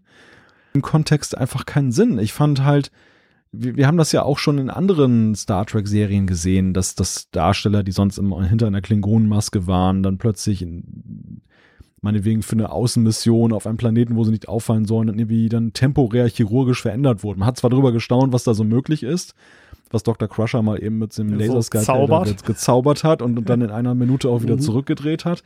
Aber auf der anderen Seite war es halt irgendwie, man, man hat da verstanden, warum es gemacht wird, erstens. Und zweitens, es war noch so halbwegs okay, dass man sagt, na gut, im 24. Jahrhundert hat man vielleicht die technischen Möglichkeiten, das mal eben zu machen. Aber hier, es, es war auch wieder so völlig sinnbefreit. Ja, Fehlfunktion ja. halt, okay, ja. Toll, Fehlfunktion. Also ich muss sagen, grundsätzlich, äh, wie man es gemacht hat, dass da so ein permanentes Holodeck ist, um da was vorzugaukeln und so. Wir haben das ja an der einen oder anderen Stelle schon mal gesehen ähm, äh, okay, äh, war alles okay. Auch mit dem Dilithium-Planeten kann ich mit leben. Aber dann, wie Jan so richtig schön sagte, äh, so absurde handwerkliche Fehler einfach da drin. Und das macht das Ganze dann auch wieder kaputt, äh, finde ich. Hm. Und dann äh, so ein Aspekt, den Malte hatte in Bezug auf die Föderation, ob das nicht vielleicht noch eine riesige Täuschung ist.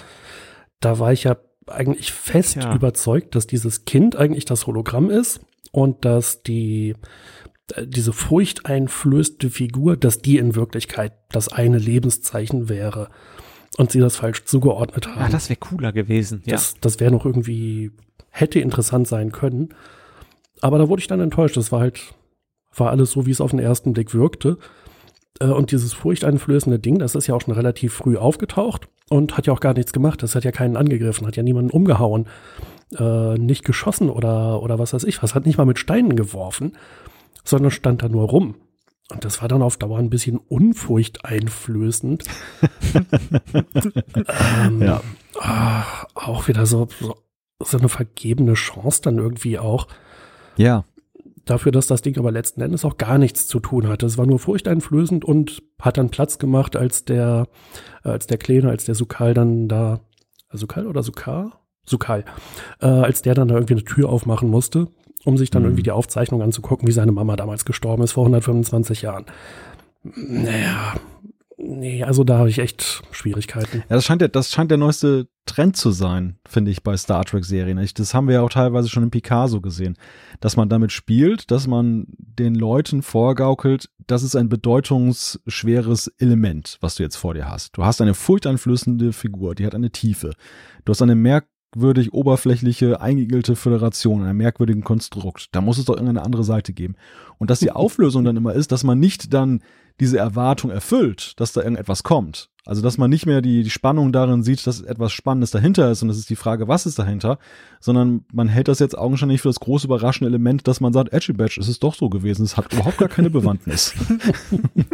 ja, vielleicht kommt es ja irgendwann in Staffel 25, dass sie dann sagen, übrigens, das äh, war alles die ganze Zeit ganz anders, als wir es damals gesehen haben. Ja, und das ist halt die Frage, was, was bezweckt man damit? Baut man diese Elemente ein? um den, den Zuschauer ein wenig in die Irre zu führen, baut man die ein, weil man eigentlich so im Laufe der Staffel sich so ein paar Elemente am Laufen halten will, die man, auf die man vielleicht zurückkommt oder die man plötzlich doch dann irgendwie bedeutungsschwer dann losschickt.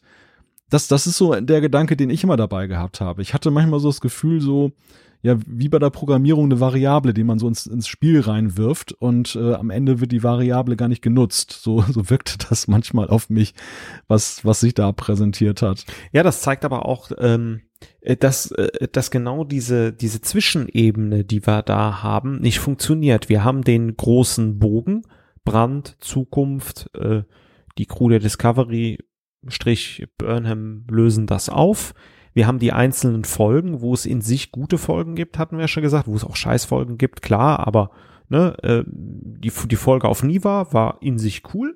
So, und dann haben wir genau dieses, äh, genau dazwischen, also unter der Vogelperspektive, aber über der einzelnen Folge. Und das halt, hm. das halt eine Katastrophe, weil dann halt dieser, dieser rote Hering da durchgetrieben wird, weil äh, die Sachen nicht durchdacht sind, weil äh, schnell mal irgendwie was eingebaut wird oder schnell gemacht werden muss. Äh, dann kommt noch Spiegel Giorgio da einem in die Quere und, und das macht es halt kaputt an der Stelle. Deswegen habe ich mich auch nicht abgeholt gefühlt. Das war nicht, nicht konsequent durchge, durchgeplant und durchgemacht. Hm. Wo wir jetzt schon bei den Plotlöchern und sowieso bei der letzten Folge sind, äh, ich finde auf diese ganze Geschichte, die wir gerade besprochen haben, da wird ja noch mal einer draufgesetzt und das wird eigentlich nur so ganz nebenbei abgehandelt. Also wenn ich mir jetzt mal vorstelle, ist ein bisschen absurd, habe ich mir gerade eben überlegt. Wenn ich mir mal vorstelle, Nikita Khrushchev hätte einen amerikanischen Flugzeugträger gekapert, wäre in die Bucht von Washington gefahren und das Ganze aber nicht, um das Weiße Haus zu zerstören, sondern um sich stattdessen mit Ronald Reagan zusammenzusetzen und zu sagen, Ronald, Kumpel, der Kalte Krieg ist scheiße und ich bin auch bereit, ganz viele Zugeständnisse zu machen, wollen wir nicht den Mist aufhören? Und dann sagt Reagan, Mensch, Nikita, hast du recht, aber du musst für deine Verbrechen gerade stehen, ansonsten ist der ganze Deal abgeblasen. äh, was ist denn das für ein Scheiß? Also ich konnte das tatsächlich bis zu einem gewissen Punkt nachvollziehen, dass also Osira äh, alles das gemacht hat, was sie gemacht hat. Und ich glaube, sie brauchte auch die Discovery, weil die Position des Föderationshauptquartiers ja, glaube ich, geheim gewesen ist. Ja, war getan. Also sonst ja. hätte sie das nicht gefunden. Ähm, ich weiß nicht, ob sie nicht einfach eine Nachricht hätte schicken können. Aber gut, sei es drum. Kapert sie also die Discovery, um da hinzukommen, hat auch alles geklappt und äh, macht also wirklich diese ganzen Zugeständnisse, ist bereit, irgendwie 100 Unter Jahre, dem Lügendetektor, wohl, ja, wohlgemerkt. ja, genau. Ist da bereit, irgendwie Dutzende Jahre oder 100 Jahre Konfrontation zu beenden. Und dann sagt allen Ernstes der Chef der Sternenflotte, ja, aber nur wenn du in den Knast gehst, ohne sich mit irgendjemand anderem zu besprechen. Und er hat vorher noch gesagt, ich kann das gar nicht entscheiden, das muss der Präsident machen, ich bin nur da, um die Verhandlungen anzufangen. Ähm, also da hat mich die, die Story und die Serie echt verloren. Das Ja, fand sehr ich guter einen Hinweis, ganz großen Plot-Twist. Also dieser Quatsch mit dem, mit dem Sukal, okay, das war jetzt irgendwie blöd geschrieben, aber das kann man auch nachvollziehen, weil sie es irgendwie dramatisch machen mussten. Aber die ganze Geschichte mit Osira hat von vorne bis hinten überhaupt gar keinen Sinn gemacht und die Auflösung, die war auch für Star Trek-Verhältnisse einfach richtig scheiße, weil man eine Ja. riesige Möglichkeit verschwendet hat.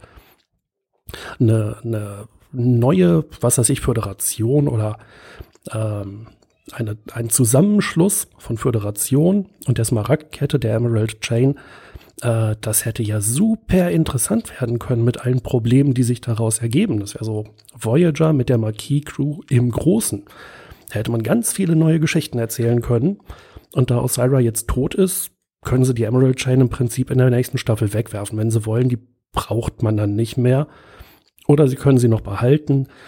Aber ja, das war ein gigantischer Plothole. Ja, sehr schön gesagt. Auf den Punkt gebracht. Kann ich so unterschreiben. Und am Ende landen wir immer wieder bei dem Thema mit dem Sinn. das, Ja, also es ist wirklich, Aber- es ist wirklich ein Problem, Ich- ja. Aber ich versuche ja dann immer irgendwie auch das Gute zu sehen und auch das, was mir an der Staffel gefallen hat. Und ähm, wenn wir halt wieder zurückgehen, die Ausgangssituation war halt, Föderation ist größtenteils kaputt und versprengt und viele Planeten haben sich abgewendet. Äh, und dieses Element zu der Folgen 4, 5, 6 und 7, ich glaube vielleicht 8 auch noch, äh, war halt, dass jetzt eben die Discovery mit dem Sporenantrieb rumreist und ja im Prinzip Botschafter für die Föderation ist mm, und ja verlorene Welten im Prinzip wieder zurückgewinnt. Mm. Im Verlauf war das dann, ja, da hat sich vieles wiederholt. Sie kommen irgendwo an und die sagen, nee, wir wollen nichts mit euch zu tun haben, verschwindet, verpisst euch aber sofort.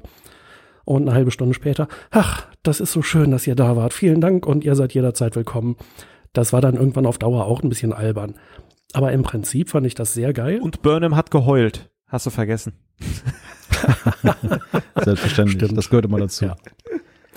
Aber grundsätzlich fand ich halt dieses, das Thema eben sehr cool, dass die Discovery rumreist und äh, wirklich die Ideale der Föderation hochhält, ähm, auch bereit ist, äh, Opfer zu bringen oder sich selbst zu opfern äh, und dann irgendwie auch immer eine gute Lösung findet, um auch alte Probleme zu lösen äh, und die Föderation Stück für Stück wieder zusammenzubringen. Das fand ich als Thema dieser Staffel etwas, was sehr gut funktioniert hat. Ja, da sind wir, da sind wir wieder bei den positiven Aspekten. Aber ich würde gerne noch einen Schritt zurückgehen, nämlich bei der Frage, wir, wir waren ja beim Trackcast 75 nach der dritten Folge ja noch auf der Suche nach diesem Föderationshauptquartier. Mhm.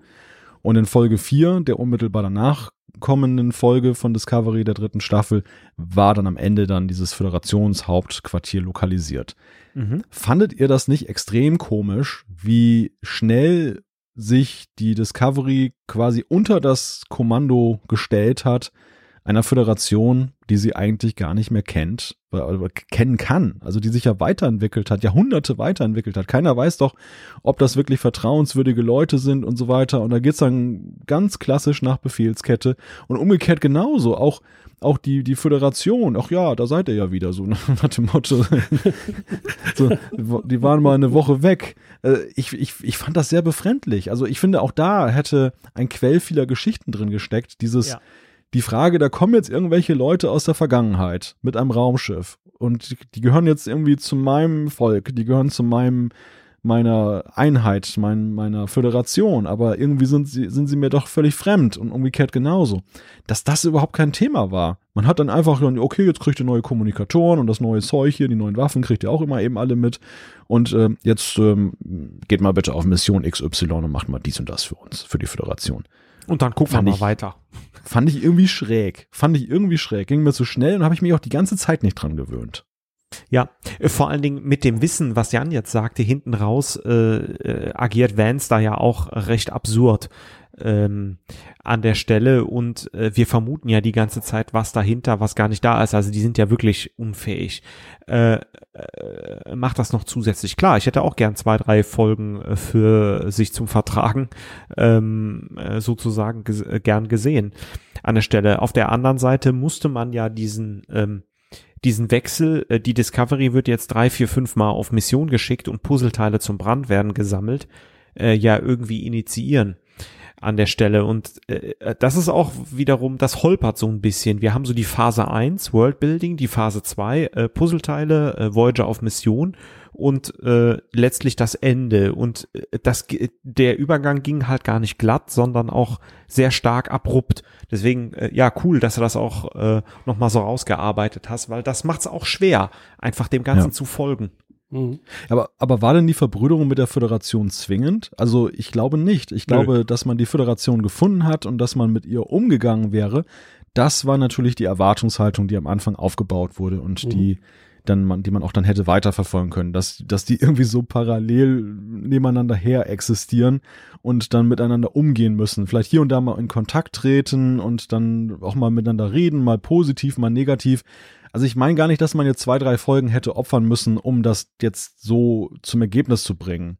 Weil es gar keinen zwingenden Grund gibt, es eigentlich zum, zu so einer Unterordnung dann ähm, zu bringen, finde ich. Das, das war überflüssig. Das fängt ja noch gut an. Die werden ja quasi alle verhört und äh, Giorgio insbesondere und äh, komplett durchleuchtet. Und da hätte ich mir tatsächlich gerne eine Folge mit diesen Sphärendaten gewünscht, weil dann kannst du das wieder aufnehmen. Wir sind hier, weil wir diese Sphärendaten hatten, dass es damals passiert ist, aus den Logbüchern gelöscht worden, tralala äh, die super Gefahr und dass man dann da irgendwie nochmal ein, zwei Folgen äh, drauf eingeht, in dieser Annäherung, in dieser Skepsis. Und da kannst du auch so, ein, so einen Typen auftauchen lassen, der auch einen anderen Kurier verfolgt, der doch irgendwie im Hintergrund für die Smaragdkette arbeitet und das dann so äh, einbinden, dass da wirklich nicht alle sauber sind äh, an der Stelle. Schade, ja. Das auf jeden Fall.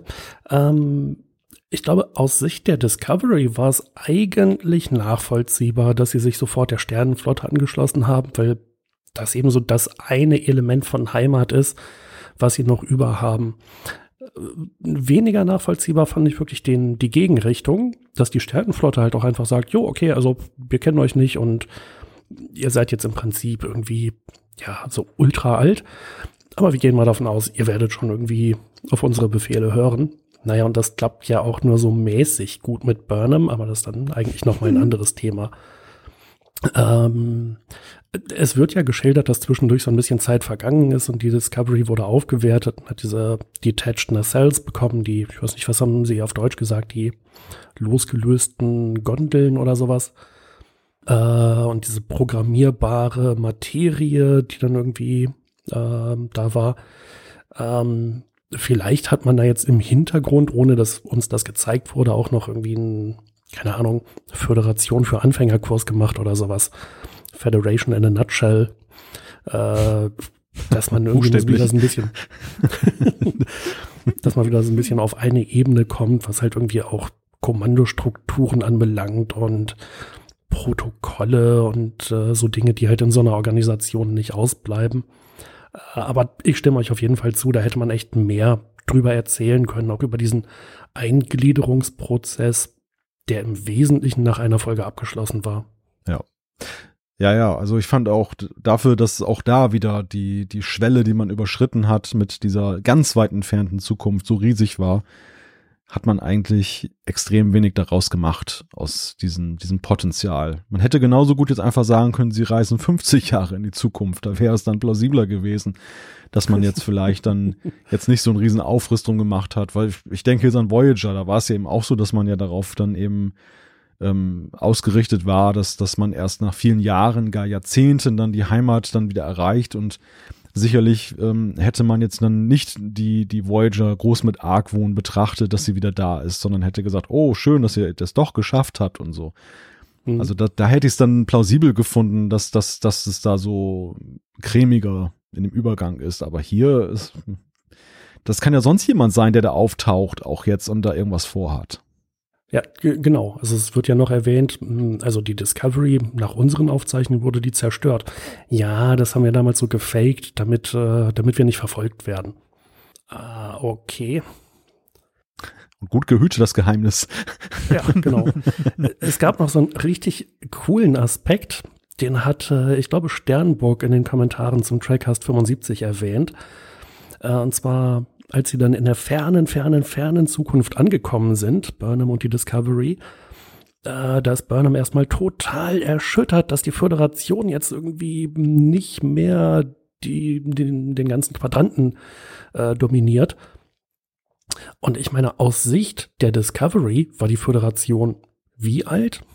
20, 30 Jahre oder sowas wenn man jetzt überlegt, wie alt halt äh, oder wie lange irgendwelche Imperien in der Vergangenheit so gehalten haben, Imperien oder Reiche oder wie auch immer, dann ist die These, dass halt so ein 20, 30 Jahre altes Konstrukt wie die Sternenflotte oder die Föderation halt irgendwie 930 Jahre später immer noch da ist, schon ein bisschen gewagt. Also eigentlich wäre doch die Reaktion, hätte doch die Reaktion anders sein können oder auch sollen, hm, die Föderation gibt's immer noch, aber sie hat eine schwere Niederlage erlitten. Okay, das ist natürlich doof, aber es ist halt sehr geil, dass es die Föderation noch gibt, dass diese Idee sich so lange gehalten hat.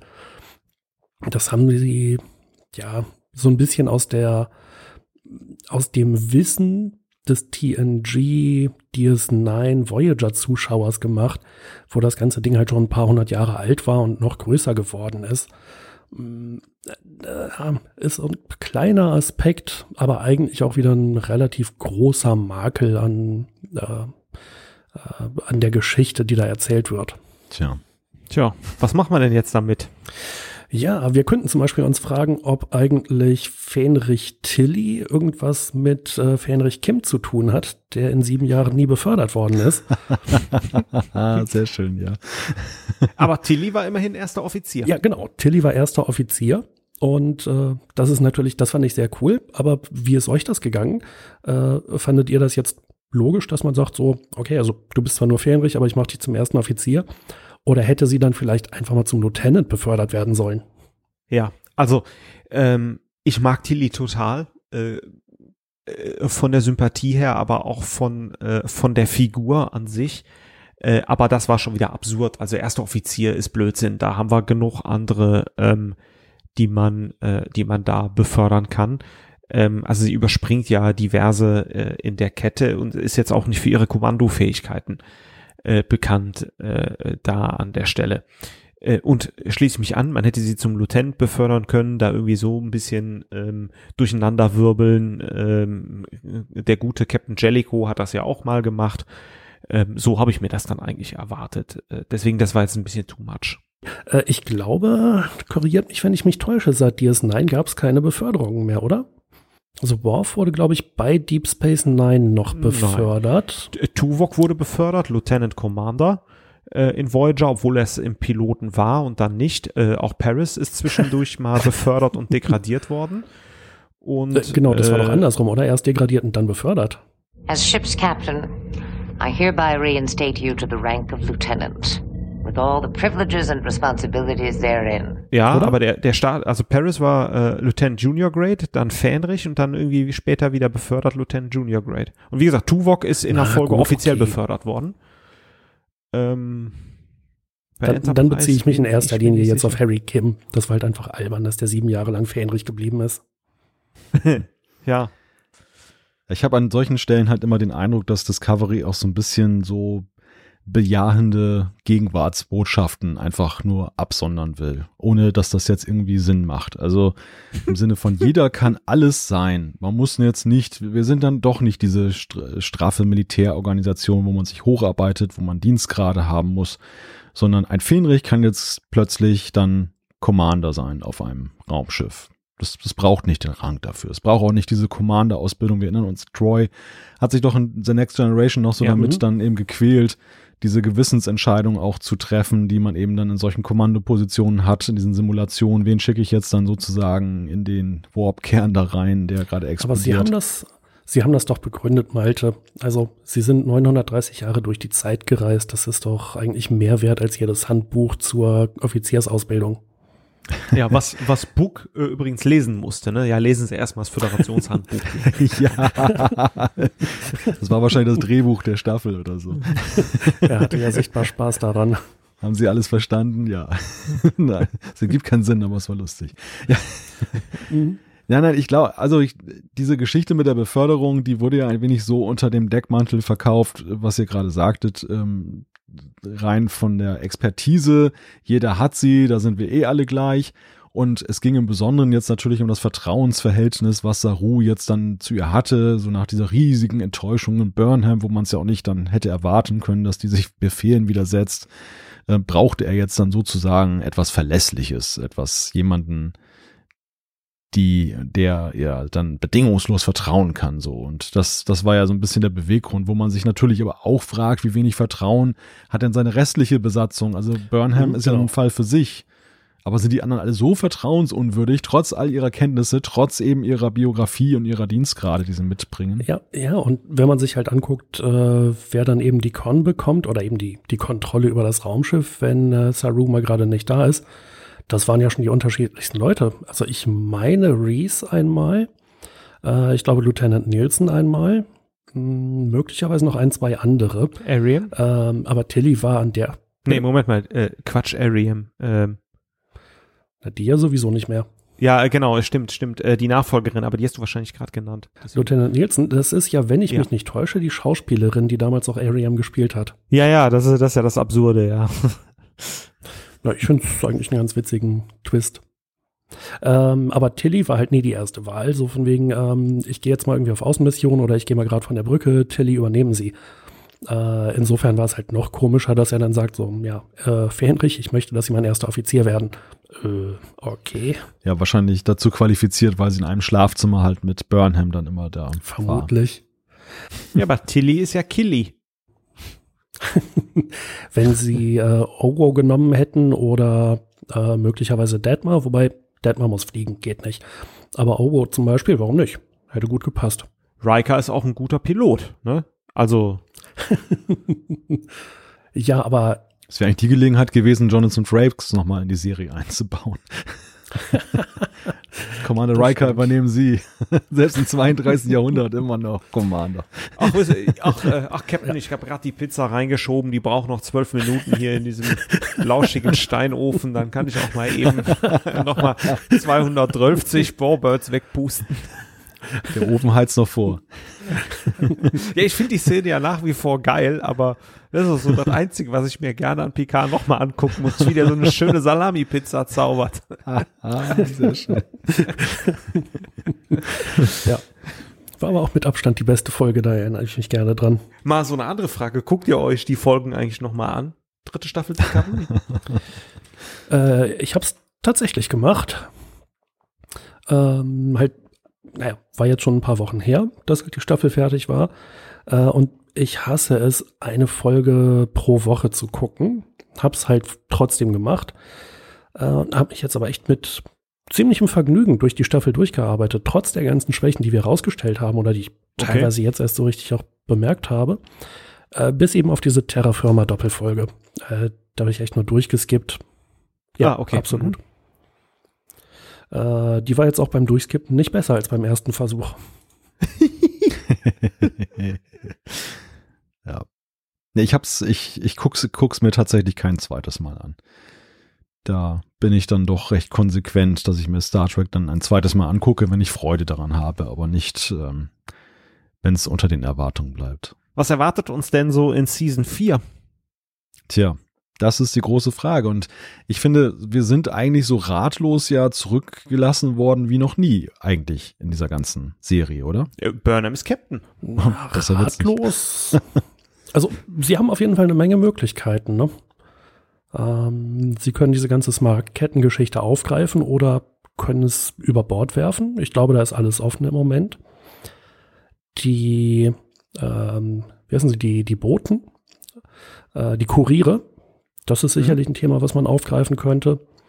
Ähm, persönlich würde ich erwarten, dass sie am Wiederaufbau der Föderation weiterarbeiten und mehr ehemalige Föderationswelten besuchen. Ähm, wir haben ja auch sehr viele Aliens gesehen. Ähm, vielleicht kriegen wir ja auch mal ein paar neue zu sehen, vielleicht auch Föderationsmitglieder, die, naja, Mitglieder der Föderation waren, die wir aber noch nicht kannten von früher. Äh, das könnte ja durchaus auch interessant sein. Ähm, aber ansonsten, ja, also es gibt sehr viele Freiheiten. Also ich finde, eben durch diesen Sprung in die Zukunft hat sich die Serie das erarbeitet und mit allem, was, trotz allem, was an dieser Staffel schlecht war, glaube ich, sie behalten auch die Freiheiten, äh, auch in der nächsten Staffel zu machen, wo sie halt gerade Bock drauf haben. Also wir haben ja doch noch so ein paar Sachen, ähm, die offen sind und äh, äh, Malte, du hast das ja gerade mit den Sphärendaten genannt. Ich habe so ein bisschen Sorge, dass ähm, Themen, die hier eingeführt worden sind, äh, Boden, die du nanntest, Jan, auch das Thema der Umwelt. Wir sehen das ja, das wird ja durch Book äh, teilweise, äh, Booker, Book äh, teilweise äh, angedeutet. Ähm, äh, ist ja auch Zeitgeist, der uns begleitet, äh, die Umweltaktivitäten, ähm, dass das tatsächlich nochmal thematisiert wird, vielleicht auch wie die Föderation aufgebaut wird, nachdem die Sachen jetzt gelöst sind, sei es, dass alte Mitglieder wieder integriert werden. Aber ich habe eine ganz große Sorge, dass davon zwei, drei Elemente komplett über Bord geworfen werden, wie wir es jetzt mit den Sphärendaten äh, gesehen haben und dass die in die nächste ähm, Katastrophe reinschlittern an der Stelle. Äh, mit Michael jetzt als Captain, der ja schon die ganze Zeit heimlich war. Ähm, ja, deswegen, also ich guck's mir auf jeden Fall an. Äh, Ich weiß auch gar nicht, wird, wird eine vierte Staffel produziert, ist glaube ich schon bestellt und wird gedreht, oder? Ja. Mm, Also die Internet Movie Database listet sie schon ähm, als geplant. Ah, okay. Ich bin so, so ein bisschen am überlegen, was ich davon halten soll, was, was Jan skizziert hat. Ich, ich hege Sympathie dafür auf der einen Seite und äh, ich bin bestürzt auf der anderen Seite, dass es diese Wendung nehmen könnte. Denn äh, das Problem der Serie ist an der Stelle einfach der Maßstab, mit dem sie eingeführt hat, den, den, die sie in den ersten zwei, drei Jahren jetzt dann eben als den gültigen dann etabliert hat, dass es immer riesig sein muss. Es geht immer um große Sachen und das, was Jan skizziert, ist ja im Grunde genommen jetzt ja so back to normal. Also etwas, was wir eigentlich die ganze Zeit nicht so wirklich gesehen haben. Klar kann man da auch Fallhöhen einbauen und gute Geschichten verpacken, aber ähm, ist das die Message dieser Serie, die, die jetzt dann so monumental jetzt die ersten zweieinhalb Jahre gelaufen ist und, und jetzt ist sie in der Zukunft angekommen und jetzt suchen sie die Reste der Föderation zusammen und treffen ein paar neue Aliens? Irgendwie schön, aber irgendwie auch nicht, oder? Da hast du auf jeden Fall recht.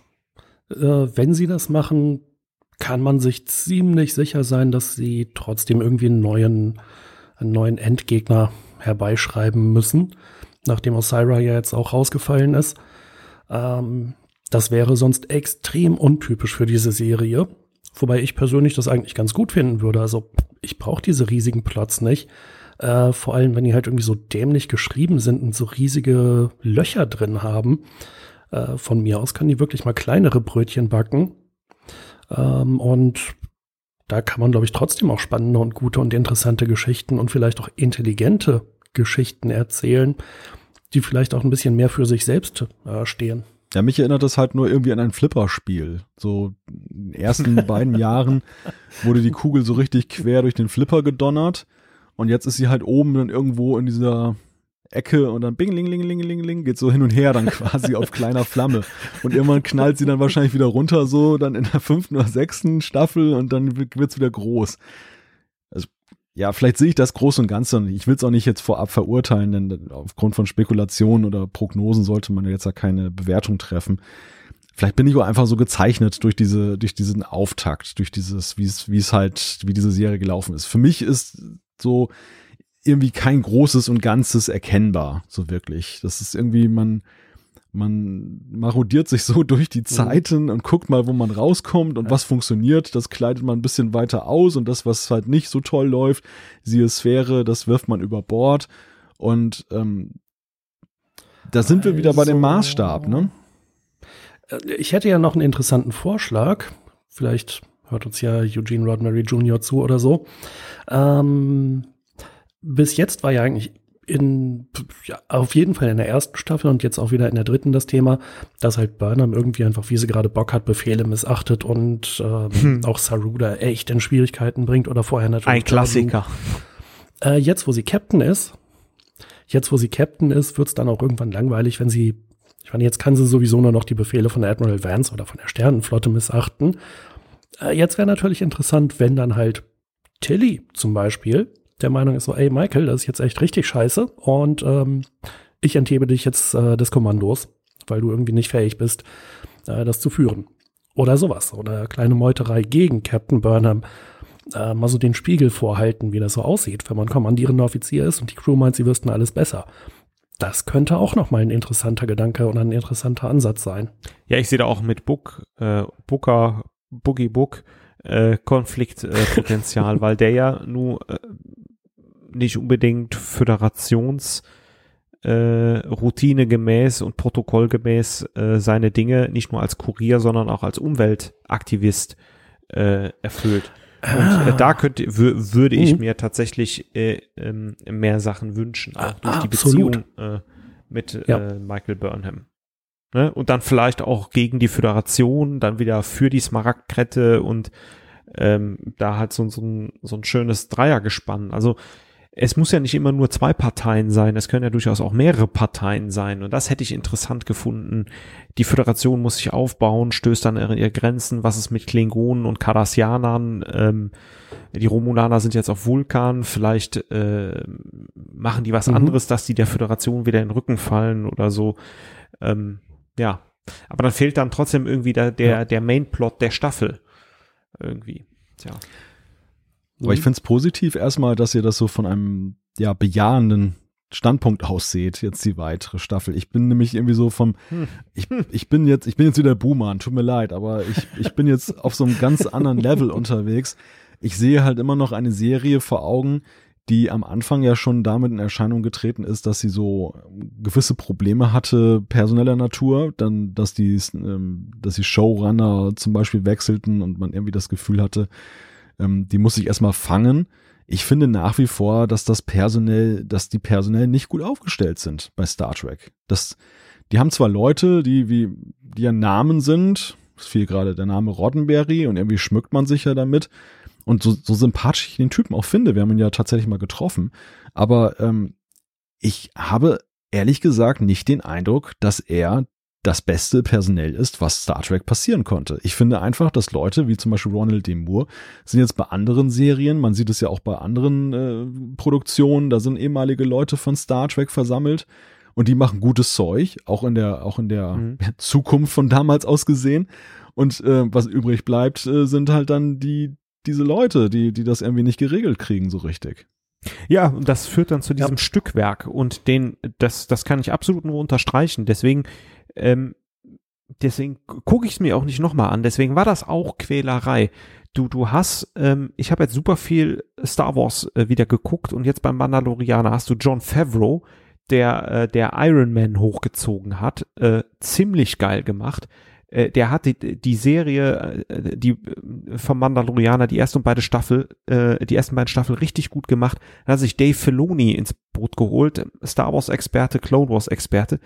Das haben die richtig gut gemacht und du hast ganz, ganz viele sehr, sehr gute Showrunner, Stranger Things, diese Brüder, mir fällt gerade der Name nicht ein, ja. mega cool gemacht, einfach, weil das halt in sich schlüssig ist und du hast halt dieses Stückwerk, was du, du, du wirfst so ein paar Star Trek äh, Sachen mal in den Topf, äh, hast äh, bei Picard einen coolen Schauspieler mit einem coolen Charakter, den du kaputt kriegst, ähm, du hast diese ganzen Elemente, schüttelst einmal und dann, dann würfelt sich da sowas raus und da, da, da tut mir halt im Herzen weh, einfach, wirklich manchmal. Ja, ich stelle mal eine ganz harte These jetzt auf ich habe den Eindruck, dass das Star Trek, was ich mochte, vor allem davon profitiert hat, dass es nicht mehr in Roddenberry-Hand war. Mhm. Also ich glaube, dass das, ich glaube, dass das Classic Star Trek tatsächlich, das war das Roddenberry Star Trek im, in Exzellenz. Das war das, ja, das Staffel Gefühl, 1. Ja. Ja, das, ja. das, nein, aber die Classic Crew und die TOS-Filme, das war ja nun davon von Gene Roddenberry das waren die aktiven Zeiten und das gefiel ja den Leuten. Das hat ja auch Qualitäten für sich zu seiner Zeit. Mhm. Aber ich glaube, diese Änderung, das, das hat, glaube ich, die Serie TNG in eine positive Richtung gelenkt. Ich glaube, diese, ja. dass das, mhm.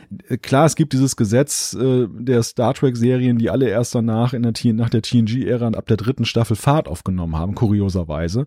Obwohl sie dann ja alle relativ konsequent auch unter Berman dann eben produziert wurden. Aber dennoch, glaube ich, hat das bei TNG eine andere Bewandtnis als zum Beispiel später bei Voyager. Bei Voyager waren es eher Fehler mm, oder eine Orientierungslosigkeit. Bei, bei Deep Space Nine war es ein Idealismus und ähm, dann hat man etwas Quotenstärkeres nachher gemacht, was besser ankam. Also das, da waren es eher so Findungsprozesse. Aber bei TNG war es ja echt ein personeller Wechsel. Ich glaube, Roddenberry hätte TNG auch die weiteren Staffeln so durchgezogen, wie die ersten beiden waren. Das war kein Versehen, ja. das war kein Unvermögen in, im Sinne von, das kann besser sein. Das wäre unter Roddenberry nicht besser geworden. Und diese, wie dieses Wiederaufflackern von Star Trek steht ja so völlig unter dem Deckmantel, ah, wir haben ja Eugene Roddenberry dabei. Der macht das so ganz im Sinne seines Vaters. Und ich glaube, das tut Star Trek nicht gut. Aber das ist ja, nicht zeitgemäß. Ist, ist dem so, weil äh, wenn man sich anguckt, wer halt an dieser Serie alles mitarbeitet und schreibt und produziert, äh, das sind ja echt richtig viele Leute. Ich glaube, ich habe nie eine Serie gesehen, wo es so viele Produzenten und Co-Produzenten und ausführende Produzenten gibt. Ähm, ich weiß nicht, wie groß der Einfluss von äh, Rod ist an der Stelle. So wird er, glaube ich, genannt, Rod Roddenberry. Ja, mittlerweile, ähm, ja. Das sollte man, glaube ich, gar nicht mal unbedingt überschätzen, diesen Roddenberry-Namen äh, an dieser Stelle. Persönlich habe ich aber auch echt keinen Überblick, wer eigentlich welche Rolle, welche Aufgabe hat, äh, welche Leute im Moment wirklich wichtig sind hinter den Kulissen und welche vielleicht auch nur ja, Teile beisteuern. Das wird man vielleicht auch erst irgendwie später erfahren, wenn es dann mal so einen Rückblick gibt, wie, äh, wie diese Doku eben über die erste TNG-Staffel, äh, wo man dann nachträglich erfährt, was das für ein gigantisches Kuddelmuddel war und wo man dann sagen muss, also dafür war die Qualität doch noch relativ hoch, die geliefert wurde. Ja, ich glaube, es gab ja auch da im Hintergrund ziemlich viele Wechsel. Also Brian Fuller hat ja, glaube ich, diesen diesen Hauptcast äh, Cast mhm. entworfen, aber dann haben sie ihn ja schon quasi im Schreiben, glaube ich, abgesägt oder so und dann äh, ging es ja da mhm, genau. äh, schon ein bisschen hin und her bei den Showrunnern und äh, Schreibern. Ähm, also die Jungs im ähm, Discovery Panel thematisieren das äh, ziemlich gut. Die sagen immer, wer hat die Folge produziert, wie sind da die Zusammenhänge. Und da muss ich Malte tatsächlich schon recht geben. Bei, bei, den, bei den klassischen Serien, auch bei anderen, gibt's ganz klare Showrunner, gibt's eine Redaktionssitzung, das ist in sich schlüssig und nachher haben sich die Jungs, ob es jetzt Bermans Rigide war oder Brandon Braga, äh, da, da durchaus was überlegt äh, an der Stelle. Und man sieht das ja auch, als der Erfolg bei DS9 richtig einsetzt. Die haben sich ja, Ira Stephen Burr, Ronald D. Moore, René Echevarria, die haben sich ja abgestimmt. Einfach. Und das war ja. dann einfach auch richtig gut geschrieben. Und auch Voyager kommt mir manchmal ein bisschen zu negativ weg an der Stelle. Also da waren durchaus auch schon Bögen bei, ähm, die gut durchdacht waren und wo auch tatsächlich eine Story hinter war. Ähm, an der Stelle. Das Problem bei Voyager war, es war wieder zu sehr Episoden-like, weil man hatte den Bogen bei DS9, man wollte sich da abgrenzen, das war eigentlich so ein bisschen Rückschritt äh, für mich. Aber an sich ist Voyager äh, Mhm. gar nicht mal so schlecht, finde ich. Ich bin jetzt auch gar nicht, ich bin jetzt nicht im Lager der Glorifizierung alter Zeiten. Auch Nee, vieles, was damals gemacht wurde, war nicht gut. Und ähm, aber es war konsequent nicht gut. Und ähm, ich glaube auch, dass so eine Serie wie Enterprise das Problem hatte, dass sie, dass versucht wurde, sie im Bestand sozusagen zu erneuern. Das war ja ein ähnliches Setting. Man ging in die Vergangenheit, man, ma- man drehte eine Serie in der Vergangenheit und die hatte halt das Problem, was Discovery am Anfang ja auch hatte, dass immer dieser Referenzwert da war. Das kennen wir doch, das kennen wir doch, das muss doch so und so sein. Wieso sehen die jetzt Mhm. auf einmal anders aus? Wieso ist die Technik so anders? Das passt ja gar nicht. Und ähm, man hat ja versucht im Laufe der, der Serie in diesen vier Staffeln das Ruder umzudrehen, hat die dritte und vierte Staffel ganz anders gemacht, aber irgendwie immer noch konsistent in diesem Serienuniversum. Und das war ihr gleichzeitig ihr Tod, weil sie sich nie eigentlich aus sich heraus völlig neu entwickeln konnte, dass das glaubhaft dem Zuschauer gemacht werden konnte, pass auf, das ist jetzt halt anders als die erste Staffel, die dich nicht überzeugt hat. Also wenn so eine, wenn so eine Serie in die Bimsen ging, dann ging sie in die Bimsen. Da, da muss ich jetzt an mehreren Stellen widersprechen. Äh, also erstmal, ich stimme auf jeden Fall zu. Rick Berman, der hat äh, Next Generation wirklich groß gemacht. Und die Berman-Ära, das war, war so mit das Beste, was Star Trek passiert ist. Aber ich finde, er persönlich hat es auch wieder runtergeritten. Ähm, hat zu lange, zu oft, zu viel das Gleiche gemacht. Ähm, bei Voyager gab es für meinen Geschmack viel zu viele Wiederholungen und ah, dann zu einer Zeit, wo es wirklich besser hätte laufen sollen, auch zu viele schlechte Folgen und blöde Plots, die auch nichts mit der Geschichte zu tun hatten. Ähm, und Enterprise im Gegenzug, finde ich, hat sich in der, unter der Rigide von Manny Koto in der dritten und vor allem vierten Staffel richtig gut entwickelt. Ähm, und wenn halt nicht bis dahin schon so eine große Star Trek-Müdigkeit da gewesen wäre, egal ob bei den Fans oder bei den Machern, äh, wenn die Quoten nicht so mies gewesen wären, dann hätte Enterprise, glaube ich, noch eine gute, wirklich gute Serie werden können zum Ende raus über vielleicht sieben Staffeln statt der vier Staffeln, die gelaufen sind vor der vor der Absetzung. Und äh, Ronald Moore, den ich halt wirklich verehre für großartige Skripte und Folgen bei Next Generation und für alles, was er bei DS9 gemacht hat, der hat mich beispielsweise bei äh, Kampfstern Galactica echt verloren. Äh, ich war irgendwann so genervt und gelangweilt von der Serie, äh, dass ich ein paar Folgen vor Ende aufgehört habe zu gucken. Das ist mir völlig egal, wie es ausgeht. Hm. Ähm, der hat auch die Charaktere für mich so dermaßen kaputt gemacht, die in den ersten Folgen wirklich gut aufgebaut wurden. Ähm, da würde ich mir beispielsweise heute nicht wünschen, dass Ronald D. Moore zu Star Trek zurückkehrt. Es könnte großartig werden, aber es könnte auch irgendwie, ähm, ja, könnte ganz schlecht werden. Ja, klar. Ähm, ich glaube, aus, aus meiner Sicht wissen wir halt einfach nicht, wer wirklich die Showrunner sind, oder ich zumindest nicht. Äh, wenn die Jungs beispielsweise vom Discovery Panel da mehr Überblick haben, dann sollte ich da vielleicht auch irgendwann mal reinhören, wenn ich mit, ich weiß nicht wie viel 100 Ausgaben, Coronavirus-Update und Fighter Pilot Podcast durch bin. Nein, also ich glaube, auch da ist, ist es verkehrt, jetzt dann Autoren der Vergangenheit zu Gottheiten zu erklären. Mein Bezug auf zu Moore ist jetzt halt durch die aktuelle Serie, die jetzt bei Apple TV Plus zu sehen ist, dann halt gegeben. Und ich war sehr positiv davon ange oder bin sehr positiv davon angetan. Zurzeit gucke ich mir ja dort die zweite Staffel an, ähm, was er da macht. Und ich sehe halt auch dann einige Star Trek-Namen noch im Produktionsteam, die er auch aus alten Zeiten offenbar mitgenommen hat oder die wieder mit ihm zusammenarbeiten. Und das führt zu guten Ergebnissen. Und ich sehe andererseits dann fast parallel Discovery und sehe dann eben toller, toller Titel, aber eben unter der Hülle steckt halt nicht so viel.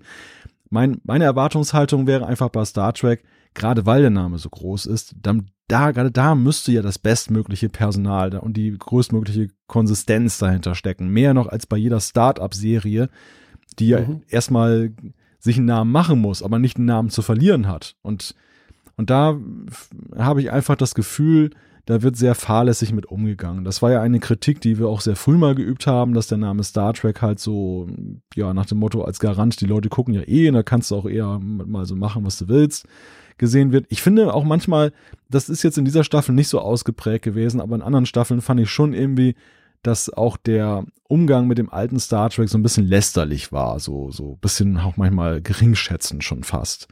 Mhm, Wie gesagt, da sind sie auf einem guten Pfad, da sehe ich jetzt Discovery jetzt dann doch ein wenig besser unterwegs. Man kann dieser Staffel vieles vorwerfen, aber nicht, dass sie so offensichtlich respektlos mit dem Erbe umgeht, sondern eher respektvoller, finde ich. Das, das kann man Ja. schon sagen.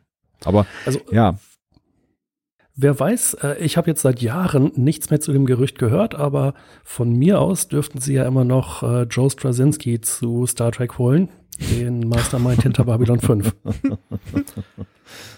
Würde mir auf jeden Fall von der Idee her deutlich besser gefallen als äh, Quentin Tarantino, über dessen Star Trek-Pläne ich auch lange nichts mehr gehört habe. Ich glaube, das liegt doch wieder auf Eis, oder?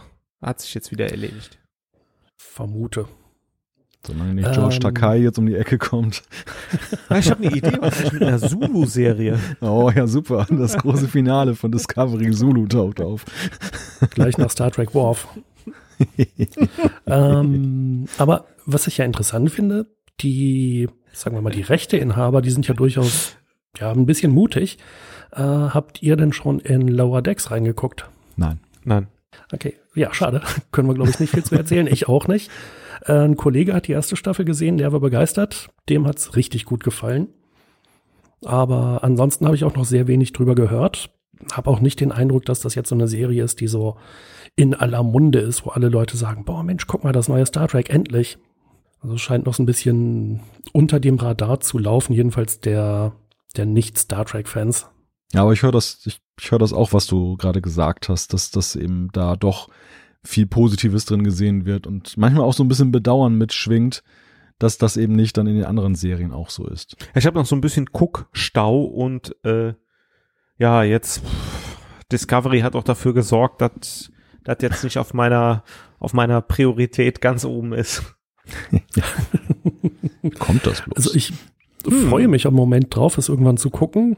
Ähm, wer weiß, vielleicht, wenn ihr da auch mal zukommt, können wir irgendwann auch noch einen Cast drüber machen, aber könnte offensichtlich noch ein bisschen dauern. Sehr gerne. Das ist dann das Highlight. Ne? Also für, für mich hatte ja Discovery ähm, ja im Grunde genommen gar nicht 13 Folgen, sondern 15, weil da sind ja auch noch zwei Trackcasts drin. Ja. Haben auch coole Special Effects. Ich wollte gerade sagen, ob wir bei unserem schnellen Erscheinungsrhythmus das überhaupt schaffen können, noch eine ganze weitere Serie zu gucken, aber schauen wir mal.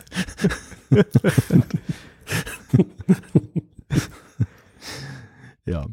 Ja, also ich, am Ende höre ich heraus, so im Detail teilweise Unterschiede in der Betrachtung, aber insgesamt auch einmal mehr gewisse Parallelen in der Bewertung, oder? Mhm.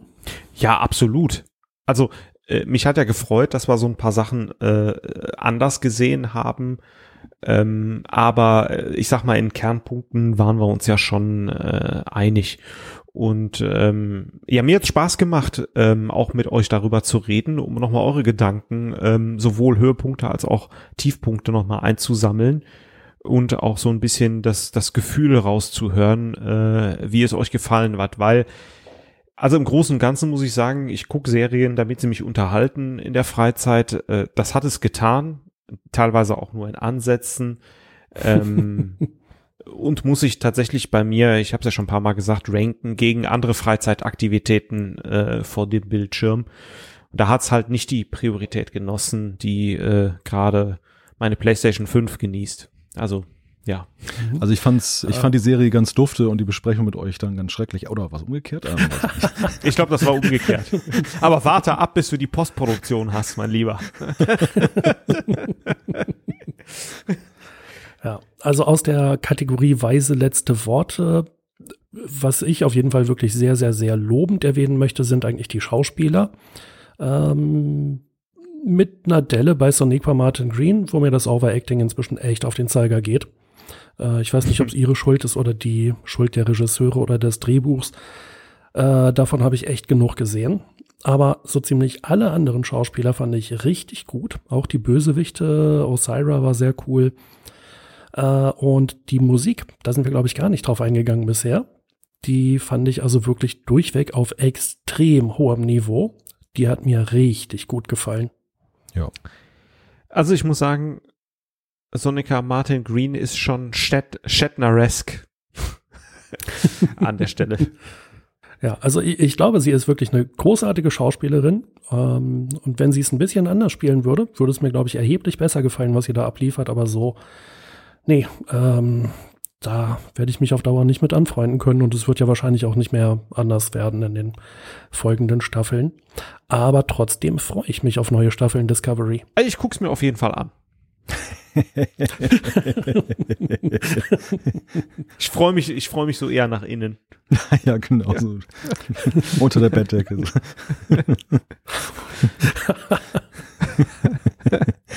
ja.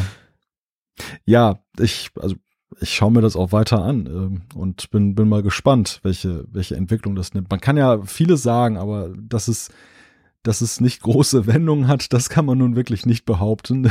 Das ist wirklich schon Wahnsinn, wie diese, diese Serie sich jetzt dann binnen dieser drei Jahre alleine schon äh, verändert hat. Das, das muss man wirklich sagen, das, das hat sie ja allen anderen Star Trek-Serien weit voraus. Egal wie man jetzt dazu steht. Das stimmt, mhm. ja. Jo. Also komplett mal alles äh, geändert. Ja, also auch, konsis auch konsistent. Ne? Also ich meine, klar, wir haben auch jetzt irgendwelche äh, Episoden oder Strecken gehabt in anderen Serien, wo dann mal in einer anderen Zeit gespielt wurde oder irgendwie anderen, unter anderen Bedingungen. Aber ähm, hier ist es ja wirklich so, man, man nimmt ein ganz neues Setting ein und man behält das Setting auch bei. Es ist ja jetzt nicht zu erwarten, dass wir aus der Zukunft jetzt so schnell in die Vergangenheit wieder zurückkehren werden. Eigentlich gar nicht. Nee, eigentlich gar nicht. Wann hatten wir das mal? Nee, also das wäre, wäre sehr ungewohnt. Also nicht in dem Ausmaße. Mhm. Wir hatten schon äh, Änderungen in Enterprise, äh, gerade in der dritten Staffel, wo mit den Sindhi äh, natürlich was komplett Neues und ein neuer Plot eingeführt wurde, aber nicht, nicht so gravierend. Da gebe ich dir recht. Zumindest dieser Trackcast wird konsistent bleiben, die Besatzung bleibt gleich und wird nicht in irgendwelchen Wurmlöchern verschwinden, hoffe ich. Absolut. Thorsten bleibt unsere Drama Queen hier, die immer weint am Ende der Folge. ja, hör mal, ich, ich habe mir von, nicht, schlechten, von einem schlechten Darsteller besetzt oder wie war das? ich ich habe ich hab mir nicht umsonst äh, äh, Toss angeguckt, um zu sehen, was ich noch vom guten alten Bill lernen kann. Großes Kino. Ja. Dann würde ich sagen, wenn ihr nicht noch etwas hinzuzufügen habt. Keine weiteren Fragen, euer Ehren. Alles umfassend geklärt und beantwortet. Ansonsten reden wir in Trackcast 77 weiter. Und äh, ich würde sagen, das war der 76. Trackcast zum Thema Discovery der dritten Staffel, die wir jetzt in Gänze besprochen haben. Wir schauen mal, was jetzt weiterkommt, welche Serie uns als nächstes beehrt mit neuen Folgen. Denn das ist ja für uns momentan so ein bisschen der Ankerpunkt, wo wir im Trackcast ja dann auch weitermachen. Innen unserer großen kreativen Pause, die so groß ist wie der Dilithiumnebel. In diesem Sinne, ihr Lieben, herzlichen Dank. bleibt gesund, bleibt gesund da draußen und äh, ja, auf Wiederhören kann man nur sagen. Tschüss von der Nordsee. genau, den macht das mal gut. Ciao. Tschüss.